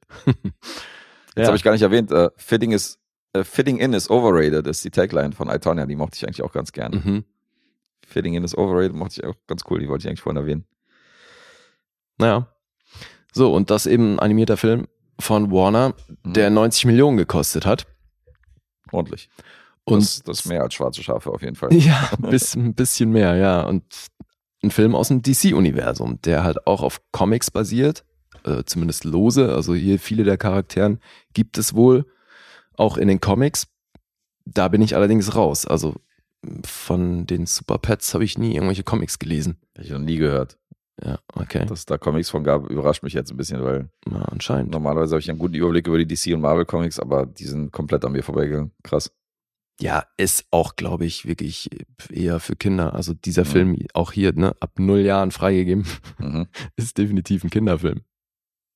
Aber finde ich schon auch wieder einer von denen, der hin und wieder wirklich so den ein oder anderen Gag bringt, der definitiv an Erwachsene gerichtet ist. Mhm. Das finde ich ja immer ganz cool. Ähm, ja, die Handlung. Also Superman und der Rest von der Justice League, die werden gekidnappt. Weil, ah, wie, wie erzähle ich das jetzt? Also die erzählen am Anfang wird etabliert, dass Superman eben seinen Hund hat, namens Crypto. Also es gibt tatsächlich auch ganz am Anfang die, die, die Anfangssequenz, wie äh, Krypto, also der Planet, äh, zerstört wird und wie der junge Superman gerade noch von seinen Eltern in dieser Kapsel Richtung Erde geschickt wird. Mhm. Und im letzten Moment springt aber Crypto, der Hund, auch noch mit rein in die Kapsel und ist dann eben mit ihm mitgeflogen. Und dann erzählen ihnen einen erwachsenen Superman, der von seinem Hund geweckt wird, weil er eben Gassi gehen möchte oder fliegen möchte eher. Und dann sind das schon so die üblichen Hundemomente halt. Also das machen, das ziehen die schon ganz geil durch, dass auch, obwohl wir hier quasi mit Superhelden Hunden zu tun haben, sind immer noch Hunde. sind es immer noch Hunde, ja, die eben auch halt spielen wollen und die ihren Besitzer über alles lieben Mhm. und uneingeschränkt vor allem. Also diese bedingungslose Liebe, die ist hier auch immer wieder mal Thema. Ja, und so wird halt erstmal so ein Alltag etabliert, dass Superman da durch die Gegend fliegt und Crypto immer wieder mal dabei ist und ihm auch hilft bei seinen Einsätzen. Mhm. Und dann ist erstmal alles fein. Parallel dazu wird so eine Auffangstation von Tieren gezeigt, die da in Käfigen gehalten werden. Und die reden untereinander. Und da ist ein Hund, Ace, der versucht auch immer wieder auszubrechen aus seinem Käfig und kündigt auch immer an, so, wenn ich uns hier alle ausgebrochen habe, dann gehen wir auf so eine Farm. Und der beschreibt immer wieder, wie toll das auf dieser Farm ist. Und das ist eigentlich so der Ort, wo die alle hinwollen Mhm. weil da gibt's halt, kannst du frei rumrennen und alles ist grün und brauchst dir um nichts Sorgen machen. Das ist so das gelobte Land, was die, was irgendwie die Hoffnung von diesen gefangenen Tieren da darstellt. Und unter diesen gefangenen Tieren ist auch ein Meerschweinchen. Und das Meerschweinchen, das ist nackt, also das hat kein Fell mehr, weil das war ein so ein äh, wie heißt denn das? So ein Versuchskaninchen im Grunde. Wie heißt es? Gibt auf, auf Englisch ist es ja ein Guinea Pig, aber ist das auf Deutsch sind es Versuchskaninchen, ne? Also mit, mit Meerschweinchen gibt's da kein Pendant. Nee, Versuchsmeerschweinchen ist mir neu. Ja. Mhm. Aber es war eben genau das. Also Lex Luthor hatte eine Menge Meerschweinchen, an denen der rumexperimentiert hat. Und Lulu war eins davon. Deswegen ist im Original wahrscheinlich dieses Wortspiel mit Guinea Pig und so. Ja, klar. Kann ich mir vorstellen, was im Deutschen natürlich keinen Sinn macht. Ja. Und Lulu ist aber wahnsinnig schockverliebt in Lex Luthor und war halt in der, hat die Zeit, die Lex Luthor mit Lulu verbracht hat, irgendwie maßlos überinterpretiert, weil der hat halt an Lulu rumgetestet und Lulu dachte, wir arbeiten hier zusammen an der Eroberung der Welt. Mhm. und hat sich das eher so als Team vorgestellt und wird dann aber irgendwann aussortiert. Und aber auch das hat da keinen Bruch zur Folge gehabt, sondern Lulu ist immer noch der festen Überzeugung. Lex Luthor ist mein Mentor und Besitzer und äh, die Person, die mich über alles liebt. Und so ist Lulu aber auch immer wieder in diesem Gespräch mit den anderen Tieren mit so krassen Verschwörungstheorien unterwegs und bastelt dann auch so eine Gerätschaft. Okay. Und parallel dazu sehen wir dann aber, wie Lex Luthor gerade versucht, die Justice League platt zu machen. Und das passiert darüber, dass der ähm, so eine Art Kryptonit, aber in Orange, also das ist auch orangenes Kryptonit, das äh, holt er dann. Also Mhm. es kommt auch Kryptonit zum Einsatz, um natürlich Superman Platz zu machen, aber dieses orangene Kryptonit soll Lex Luthor se- selber in ähm, Superkräfte verleihen. Deswegen hat er da riesen technischen Aufwand betrieben, um diesen riesen Meteoritenähnlichen Stein zur Erde zu ziehen Mhm. mit diesem orangenen Kryptonit, um Superkräfte zu bekommen. Als er den aber hat, stellt er fest, nichts passiert. Das heißt, die Rechnung ist nicht aufgegangen, er hat keine Superkräfte. Wer stattdessen Superkräfte bekommt, sind die ganzen Tiere. Beziehungsweise erstmal primär Lulu, weil bei dieser Auseinandersetzung mit Superman und der Justice League äh, zerbricht dieser Meteorit und so kleine Teile davon fliegen dann durch die Gegend. Und Lulu hat sich da eben in, in ihrem Knast so ein Gerät gebaut mit so einer Kurbel, alles zusammengebastelt aus irgendwelchen Einzelteilen und zieht dann, das ist dann wie so ein Tractor-Beam, zieht dann dieses, äh, diesen Bruchteil von diesem orangen Kryptonit zu sich. Das Ding landet in dieser Auffangstation Mhm. und Lulu hat die krassesten Superkräfte. Und wie wir dann im weiteren Verlauf feststellen, alle anderen Tiere, die da anwesend waren, aber auch noch. Ah ja. Und so hilft Lulu Lex Luthor dabei, die Justice League eben zu kidnappen. Das ist dann ja die Prämisse des Films, dass die gefangen sind und jetzt muss sich Crypto aufmachen, Superman und die Justice League zu befreien. Und dabei kriegt er dann natürlich Hilfe von den anderen Tieren aus dieser Auffangstation, weil die haben ja auch alle Superkräfte abbekommen. Mhm. Und da haben wir dann eben Ace. Das ist die Figur, die, das ist dieser Hund, der sich immer wieder befreien will. Das sieht irgendwie auch aus wie so eine Mischung aus Boxer und äh, Pitbull. Mhm. Der wird von Kevin Hart gesprochen. Crypto, der übrigens auch gerne mal Bark Kent genannt wird. der wird von Dwayne Johnson gesprochen. Die beiden haben wir in der Combo natürlich schon oft erlebt. Lulu, die hier im Grunde dann die Antagonistin ist, die wird von Kate McKinnon gesprochen Mhm. die es aber super macht, finde ich. Dann haben wir John Krasinski, der spricht Superman. Und die Tiere, die dann noch zum Einsatz kommen, da haben wir erstmal ein, ein Schwein. Das kann dann durch die Superkräfte, die es bekommen hat, kann das seine Größe verändern. Mhm. Das dauert eine Weile, bis sie das im Griff hat. Das Schwein heißt PB und wird von Vanessa Bayer gesprochen, die ich eh feier. Die ist auch voll oft in irgendwelchen Apatow oder McKay Produktionen oder so. Ich kenne die primär aus Comedy Okay. und finde die schon äh, sehr lustig. Die ist dann auch so eine, die dann, die kommt dann äh, zu den äh, Synchroaufnahmen im Wonder Woman Kostüm, ne? Also eine von der Sorte. Mhm. Weil PB ist halt maßlos Wonder Woman Fan. Kennt alles über Wonder Woman und weiß da bestens Bescheid. Aber mein persönliches Highlight ist Merton. Merton ist eine Schildkröte Mhm. und wird von Natasha Leon gesprochen. Jetzt rate mal, welche Superkraft die Schildkröte abbekommt. Wahrscheinlich ist sie plötzlich super schnell. Natürlich. Ja.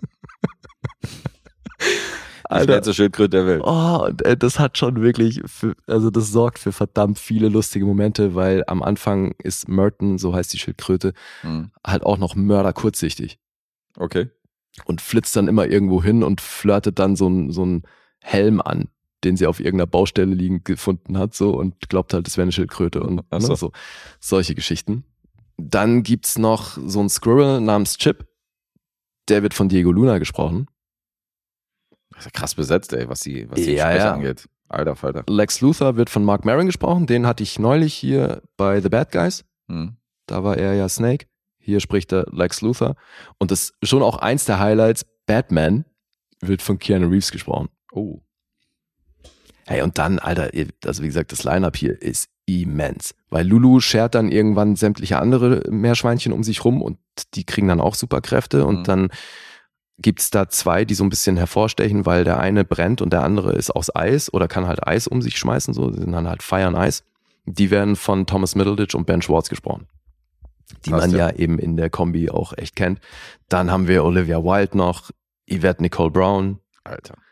Jermaine Clement, David Dix, Keith David, keine Sendung ohne Keith David, Keine Sendung ohne Keith David. Dan Vogler, Lena Headey, Alfred Molina, Jamila Jamil, das ist hier die ähm, aus The Good Place. Ja, aus The Good Place, ja. Ja. Alter, was? Das Line-Up hier, da schnallst du ab. Das ist wirklich krank. Ja. Abgefahren. Und dann hast du natürlich sämtliche Superman oder Justice League Referenzen, weil die ja auch alle im auftauchen. Das Mhm. ist so, Crypto hat dann natürlich auch eine Verkleidung Mhm. in Form einer roten Brille, wie Superman. Ist dann total irritiert, dass Ace ihn die ganze Zeit erkennt, obwohl er diese Brille trägt. Damit wird auch gespielt, ja. Ja, ja, und dann hast du dann natürlich auch so das alte John Williams-Theme, was immer wieder mal einsetzt und so. Ja. Also der Film hat definitiv was. Das ist aber auch hier wieder ähnlich wie bei The Bad Guys. Du kommst nicht drum rum, immer wieder festzustellen, dass das natürlich ein Film für Kinder ist, Mhm. weil er dann schon so an der einen oder anderen Stelle halt wirklich das sehr generisch macht. Aber vereinzelte Figuren es machen hier schon sehr viel Spaß. Also mit der Schildkröte hatte ich echt eine Menge Spaß. Und eben die beiden Meerschweinchen hier, so Thomas Middleditch und Ben Schwartz, die sind schon auch recht cool. Also Mit der Schildkröte, der lief Spaß. ja, irgendwie ist das, ich weiß nicht warum, ey, das war so wie bei ähm, hier, wie hieß der, ab durch die Hecke auf Deutsch, ganz schlimm. Ja, ja, ab durch die Hecke ist der. Da gab's doch auch das, das eine Eichhörnchen, was ist dann irgendwie auf Red Bull oder auf Kaffee oder so, ne? Ja, ich glaube auf Energy Drinks. Ja. Mhm, irgendwie sowas. Und bewegt sich dann halt irgendwie so flashmäßig und die Welt um ihn rum ist irgendwie Mördershit. Das fand ich auch ein Highlight. Ja, super lustig. Aber den Film mochte ich, mochte ich allgemein. Ich finde den ganzen. Ja. Das war ein ganz cooler Animationsfilm. Fand ich auch. Ja. Ähm, Regisseur Jared Stern. Ganze drei Credits, Mhm. Darunter Happy Anniversary, den man vielleicht kennen könnte. Aber der hat das auch geschrieben und hat halt schon einiges für die Lego-Reihe geschrieben. Also Lego Batman ist von dem und Lego Ninjago und sowas. Okay. Ja. Zusammen mit John Whittington hat er das Ding geschrieben. Auch Co-Regie übrigens von Sam J. Levine. Also, das haben wir öfter mal bei so animierten Filmen, dass es da irgendwie äh, zwei oder mehr Regisseure gibt. Mhm. Stimmt, sind öfter mal Teams. Ja. Und ja, das ist kein Highlight, der Film, aber den kann man auf jeden Fall gut machen. Mhm. Ist wahrscheinlich sogar einen Ticken zu lang mit einer Stunde 45. Aber also Production Value merkt man hier natürlich auch. Ja, Da geht's schon gut rund stellenweise. steckt schon was hinter. Ja, und äh, ich meine, du magst ja Kate McKinnon nicht, aber die, Nicht sonderlich. also weil die ist wahnsinnig sarkastisch unterwegs. Mhm. Das ist schon ziemlich cool. Die droppt halt wirklich viele Sprüche, wo man gut drüber lachen kann, Okay. weil das auch zum Teil sehr selbstironisch ist oder auch so ein bisschen ironisch auf dieses ganze Superhelden-Ding und so. Mhm. Ja, das, das mochte ich. Batman, Alter. Ja, Aber Keanu Reeves Stimme passt schon ein bisschen zu. Also ich kann mir vorstellen, dass er gut Batman synchronisiert. ja, ja, super. Weil er kann ja auch dieses tiefe, bedächtige und so. Das ist schon eine gute, gute Stimmfarbe für, für den dunklen Rächer. Einem gewissen Punkt, wo die dann eben alle gefangen sind, fangen die dann alle so ein bisschen an, ihre, ihre Geschichte und auch ihr Verhältnis zu, zu Haustieren zu erzählen. Mhm. Und Batman fängt halt an, so ein bisschen seine Origin-Story zu, zu erzählen und alle anderen gucken ihn nur so an, so nach dem Motto, Alter, wie am Arsch bist du denn? so, weil er halt echt äh, rüberkommt wie der übelst depressive, gestörte Typ. Ja, DC League of Super Pets. Die Punkte. Äh, 7,6 gibt's auf IMDb. Metascore ist bei 56. Rotten Tomatoes von der Kritik 6,4 und vom Publikum 4,3. Da ist ja alles dabei. Letterboxd 3,2. Mhm. Das ist nun wirklich alles ein bisschen durcheinander hier. So, und jetzt du. Viel kann hier nicht passieren, Guess. Ja, es klingt nach einer 7. Das ist eine 7. Das ist eine 7. Ja. Damit hast du diese Episode souverän für dich entschieden. Habe ich ausgelegt. Ey, aber hallo. 3 zu 1 Ui. nach okay. Punkten, deswegen sage ich, souveräne Vorstellung. Ja, so deutlich ist es selten auf meiner Seite. Ja. Meistens äh, schaffe ich ja gerade mal so einen halben Punkt irgendwie äh, den Sieg nach Hause zu schaukeln an einem Tag. Aber dass ich hier zwei Punkte Abstand ist schon, ist schon äußerst selten, ja. Das stimmt. Ja, läuft. Naja, mal gucken, 1-1. Da kann ich noch nicht von Laufen behaupten, aber vielleicht, äh, weiß nicht, vielleicht werde ich ja nochmal zur Konkurrenz hier. And I will laugh in the faces of those who doubt me. Vielleicht hast du es jetzt auch im Laufe der äh, 200 Episoden, die wir schon aufgenommen haben, vielleicht bist du jetzt auch in der Spur, dass du Sachen gut, besser erklärst. So. Vielleicht bist du jetzt, Sind wir endlich dann- an dem Punkt angekommen? vielleicht sind deine Erklärskills jetzt so weit gekommen, dass ich auch mal die Punkte richtig raten kann. Da sind wir. Und wie erklärst du dann, dass ich heute bei dir echt ein paar Mal derbe daneben lag? Ja, vielleicht äh, lass meine nach. Das kann natürlich auch sein. Geht doch umgekehrt, der Prozess. Siehste? Ja, eben. Na geil. Ja, aber Publikum hat äh, sieben Projekte heute bekommen für diese Dienstagsepisode. Mhm. Das ist schon eine der fetteren Vorschaubilder. Ja. Und ähm, wenn diese Episode erscheint, dann kam gestern unser neues Bewegtbanausen-Bash äh. Mhm. Da hat nämlich Erik gespielt gegen Dennis. Gegen Dennis hat er gespielt, ja genau. Ich muss gerade überlegen, wer der Gegner war. Natürlich, unser Praktikant Dennis. Und wer sich da durchgesetzt hat, das werden wir natürlich nicht verraten, aber gerne bei YouTube reingucken. Da läuft gerade ein Quiz und das ist die erste Runde der neuen Begegnung, also der zweiten Runde praktisch. Der, das erste Match der zweiten Runde, so wäre es. So rum, ja. So macht Sinn. Mhm. Ja, guckt da auf jeden Fall rein. Und wenn ihr es noch nicht gemacht habt, abonniert das, schaltet euch irgendwelche Benachrichtigungen ein, damit ihr da auch nichts verpasst. So sieht's aus, ja. Alright. Ja, Hast du noch was? wo es geht? Nee, ich habe nichts mehr. Ich würde sagen, wir weisen noch darauf hin. Alessandro ist nächste Episode mit dabei. Wir reden über Captain Fantastic. Da Mhm. könnt ihr auch noch mitgucken. Haben wir schon erwähnt. Und ansonsten glaube ich. Ah, wir, wir reden noch über zwei Filme mit ihm, ne? Ach ja, stimmt. Wir reden noch über The Room. Äh, Richtig. Mit, äh, genau, von hier, von Tommy Wiseau, der Room. Nicht hier mit, äh, mit Brie Larson. Nicht, dass, Nee. ihr, nicht, dass ihr das beinharte Drama guckt, sondern das ist wirklich dieser. Ja, es ist auch ein beinhartes Drama, Alter. Tja, da muss ich mal mit Adam Bob ein Hühnchen rupfen. Warum der uns einen Film aufträgt, dem er einen Stern bei Letterboxd gegeben hat, das kann doch nur äh, Boshaftigkeit sein. Anders Meinst kann man das nicht erklären. Na, ich glaube, das ist schon. Das ist kein Herzfilm. Nee, das nicht. Aber es ist natürlich Ist schon irgendwo ein sehr besonderer Film. Und äh, ich habe es ja dann gleich gemacht und habe mir wirklich noch äh, The Disaster Artist angeguckt. Interessant. Und deswegen, ich glaube, den werde ich bringen, weil das könnte eine interessante Diskussion werden. Ja, das wäre natürlich ein äh, cooles Double, ja, dann Ja. beiden Filmen. Weil der ist in der Kombination, ist es schon auf jeden Fall mal ein interessanter Film. Mhm. Ja. Ja, ich bin gespannt. Dazu dann mehr in der nächsten Episode. Alright, Und dann würde ich sagen, sind wir erstmal raus. wunderbar. Tschö. Tschö.